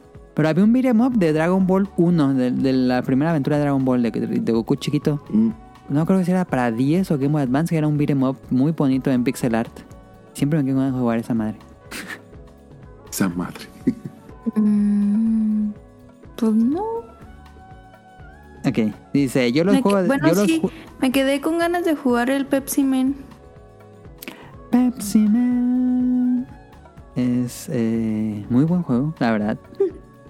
Es un juego de licencia, es un juego de comercial, es un juego que debería ser basura. Pero es un buen juego. Yo siendo, sigo diciendo que es un buen juego. Es un runner bastante bien hecho, eh, corto, a lo que va. Buen diseño de personajes, a veces tramposo. Pero creo que Pepsi Man es un buen juego. ¿Lo jugaste, Red? Lo acabo de comprar, les subí unas fotos Ah, sí, y cierto. me sí, costó sí, sí. carísimo. Está Y- bien cara esa madre. Mm, coincido contigo. No tengo gran queja. Es que creo que cuando ya, bueno, es que yo creo que para nosotros es ya muy fácil saber a lo que vas. No sé Sí. si en ese entonces, pero pues bueno, pues en ese entonces tampoco yo creo que hubo gran conflicto porque pues era un juego casi casi que Comercial. regalado. Entonces, este, yo creo que lo más importante es de que como que sabes a lo que vas, lo que vas a hacer, este, pum, pam, lo terminas y listo. A arrumbarlo. Sí. Se me hace muy similar como divertido. Parapa de Rapper. Así, listo. Entras cinco eh, escenas, lo terminaste, vamos. Y lo que sigue. Ajá, al grano, a lo que va. Y bien hecho. Dice Torchi que se quedó con ganas de jugar el de Hamtaro, de Game Boy y de Game Boy Advance. ¿Había uno de. Hamtaro? Había un montón de juegos de Hamtaro. Y los Ah. hacía Alpha Dream. Alpha Dream que hizo los Mario and Luigi. Hamta, pero el bocadín, pashmina. Eso sí me hubiera gustado. Se sabe el opening de Hamtaro riendo Era en el japonés. ending, ¿no? Sí. Ah, sí, cierto. Ay, pues eso me gustaría jugar. No supe, no, bueno, no sé ni qué género sean, ¿eh? Yo la verdad. tampoco. Pero sí le recuerdo haberlos visto. Ajá. Saludos a todos, a Amelia, a Cara, a Tonalia, a Daniel y al juzgando de Rion Vice. Bytes. Y por último, JC en Instagram me escribió el mensaje. Aquí está. Saludos a los integrantes del podcast los invitados. Si es que hay, esta semana me la he pasado jugando Final Fantasy XVI y después de poco más de 30 horas de juego les puedo decir que gráficamente es un espectáculo de lo mejor que he visto, junto con Ratchet and Clank, con una historia bastante entretenida y gameplay estilo Devil May Cry muy divertido. El único problema que le encuentro es la dificultad, pero en lo que llevo de juego las peleas de los icons, lo más espectacular. Me recuerdan mucho a las peleas de Naruto Ultimate Ninja Storm o también a Ashura's Wrath. Sí, Ashura's Wrath, hasta donde voy, muy recomendable. Pero no dijo la- la- su problema con la dificultad es que está muy fácil o muy difícil. Yo creo que se le ha hecho muy fácil, quiero pensar. Ok. Pues ahí están todas las preguntas. Acabamos la sección de preguntas. Caro, te dejo los saludos. Ah, ¿puedo, puedo contestar rápido mi, Sí, sí, sí, pregunta? Es que no, no, no, no se me ocurre ahorita así como que hacer una lista rápido de los top 3 de anime este, Ah, que he visto en mi vida, pero al menos de los que yo podría decir que disfruto, por ejemplo, no es de que los vuelva a ver y menos con N mil episodios que ya tienen cada uno, pero hay muchos momentos tanto de Naruto, One Piece y Bleach que me gusta mucho volver a ver así de repente, ya sea en YouTube Momentos. o en o así como que partes muy específicas que puedo ver y ver y ver una y otra vez sin problema. Sin aburrirme, obviamente no creo volverme a aventar ni todo el manga ni todo el anime, pero sí al menos ese tipo de, ya sea peleas en particular o momentos en particular, sí me gusta mucho regresar. Eh, yo creo que mi más grande, un popular opinion, pero disfruté muchísimo Prison School y sigo esperando la segunda temporada que yo creo que jamás va a llegar. Pero, Pero esa no creo que sea un poco... A mí me gusta mucho Prison School. ¿Un poco? sí. así como Me acuerdo eres, yo cuando la descubrí. La descubrí y me eché el maratón. Dije, no puedo dejar de ver esta cosa. Yo hubiera jurado que la odiabas y que ibas a decir que era una porquería y más por la animación. Así juraría que hubieras dicho que fue doloro- dolorosísimo de ver. No, no está tan mal animado. Oh, Creo yo. Ahora sí me he llevado una grata sorpresa. Pero yo pensaba que iba a ser una, un popular opinion, pero he encontrado a un hermano del alma. Dios mío, sigo esperando la segunda temporada. Y Yo también. Aquí, o sea, pues es que aquí puedo en cualquier momento puedo comprar los mangas, pero digo, no, es que yo lo quiero ver en, en anime En animado, así. y, y no sé qué sigue. Y yo creo que se queda, yo creo que en la parte más importante, porque sí sé, o sea, obviamente por los spoilers que he visto en el manga y todo eso, sé que vienen ahora sí la parte más fuerte de la serie y pues sigo esperando. Eh, no la volvería a ver, pero disfruté muchísimo Saikano, el arma definitiva. La novia de acero. Ajá, mi novia, el arma definitiva. Eh, Sí. el, ¿cuál Nunca la he visto. Creo que fue el capítulo 9, no me acuerdo si es el 9 o el 11, berreando así de me va a cortar las venas, pero así llorando, llorando de que yo... que- como el meme de Chopper. pero no, no fue así de que, ah, se me salió la lagrimita, así, no, estaba así llorando y así de, no mames, me, me- me quiero morir. Yo creo que por eso no la volvería a ver, pero me agradó verlo. Carecano, que yo, yo- ah, tanto Carecano como Fruits Basket, yo sé que en anime no son nada buenos, pero yo creo que el manga, Ajá. por el manga y el soundtrack, eh, me, me agradan muchísimo. Sí. Mm, me agrada mucho Pokémon Origins, ese anime de cuatro Es muy capítulos. buena, muy, muy buena. Sí, sí, sí. sí. Y algo así que yo había visto, pues es que recientemente así de que me aventé, acabo de terminar pues Kimetsu no Yaiba, que yo, bueno, Ah, sí. yo creo que ya todos saben a lo que va y todo eso. Mm, No puedo hacer un top 3 de anime. De hecho, hay muchas cosas que estoy dejando ahorita afuera. Tenyo Tenge, Sí, que es. En anime es basura, pero el manga es buenísimo. Es buenísimo. El manga está muy, muy bien dibujado. Sí, sí, sí.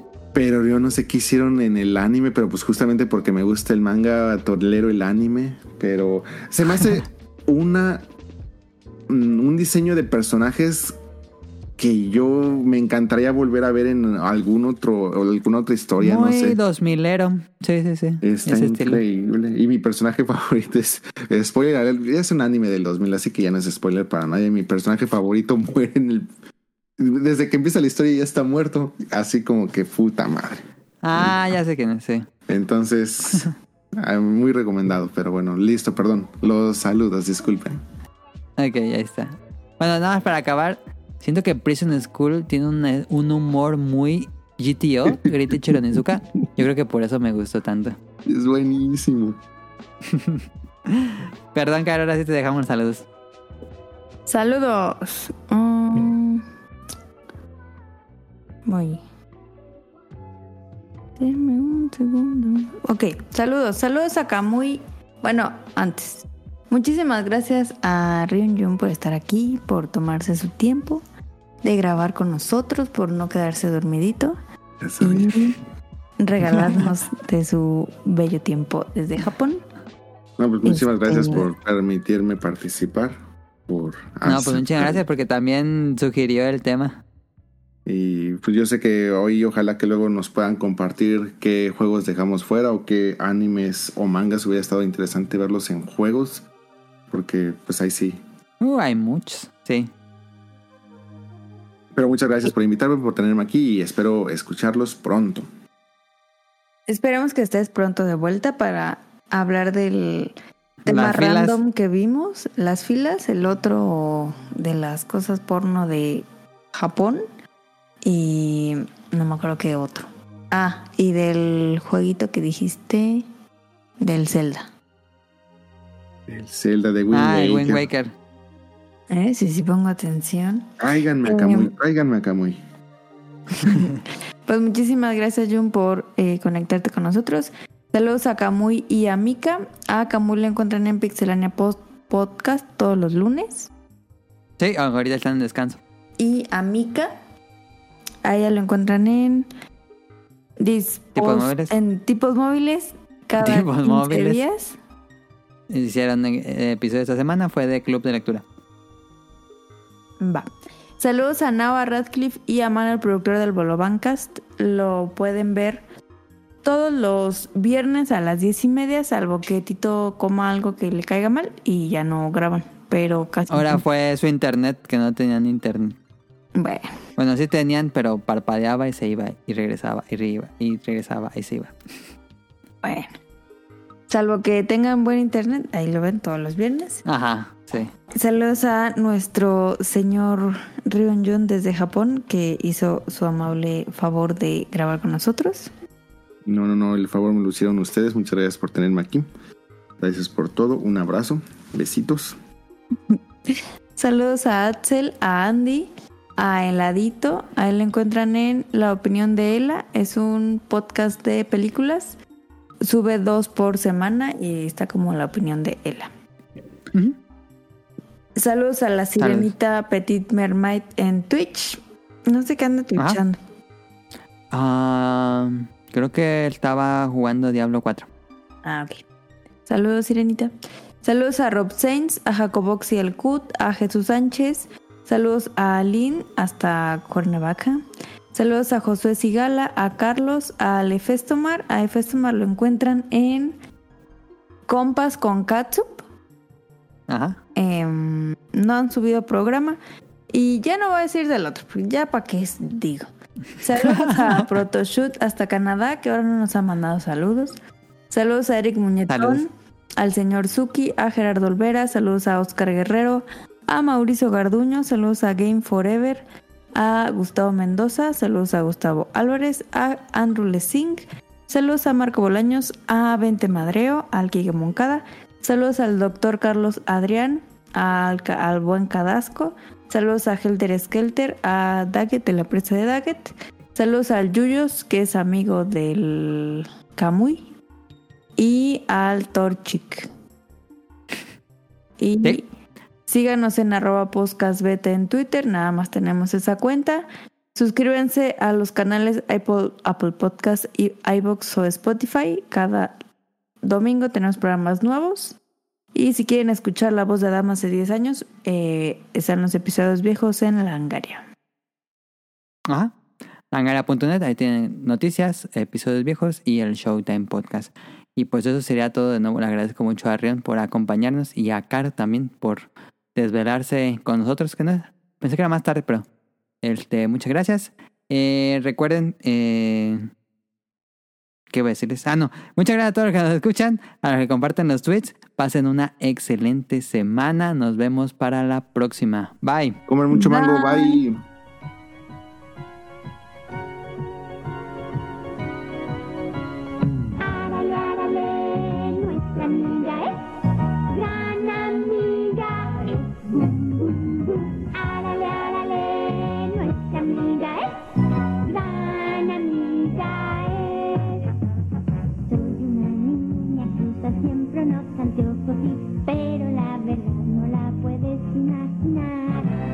Escucha bien, secreto es un robot soy yo.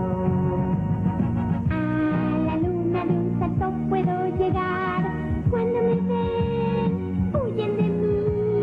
Extraterrestre soy. En la aldea pingüina nos vamos a despedir todos volteando a la derecha y a la izquierda tú y adiós. En la aldea pingüina nos vamos a despedir todos volteando a la derecha y a la izquierda tú y adiós.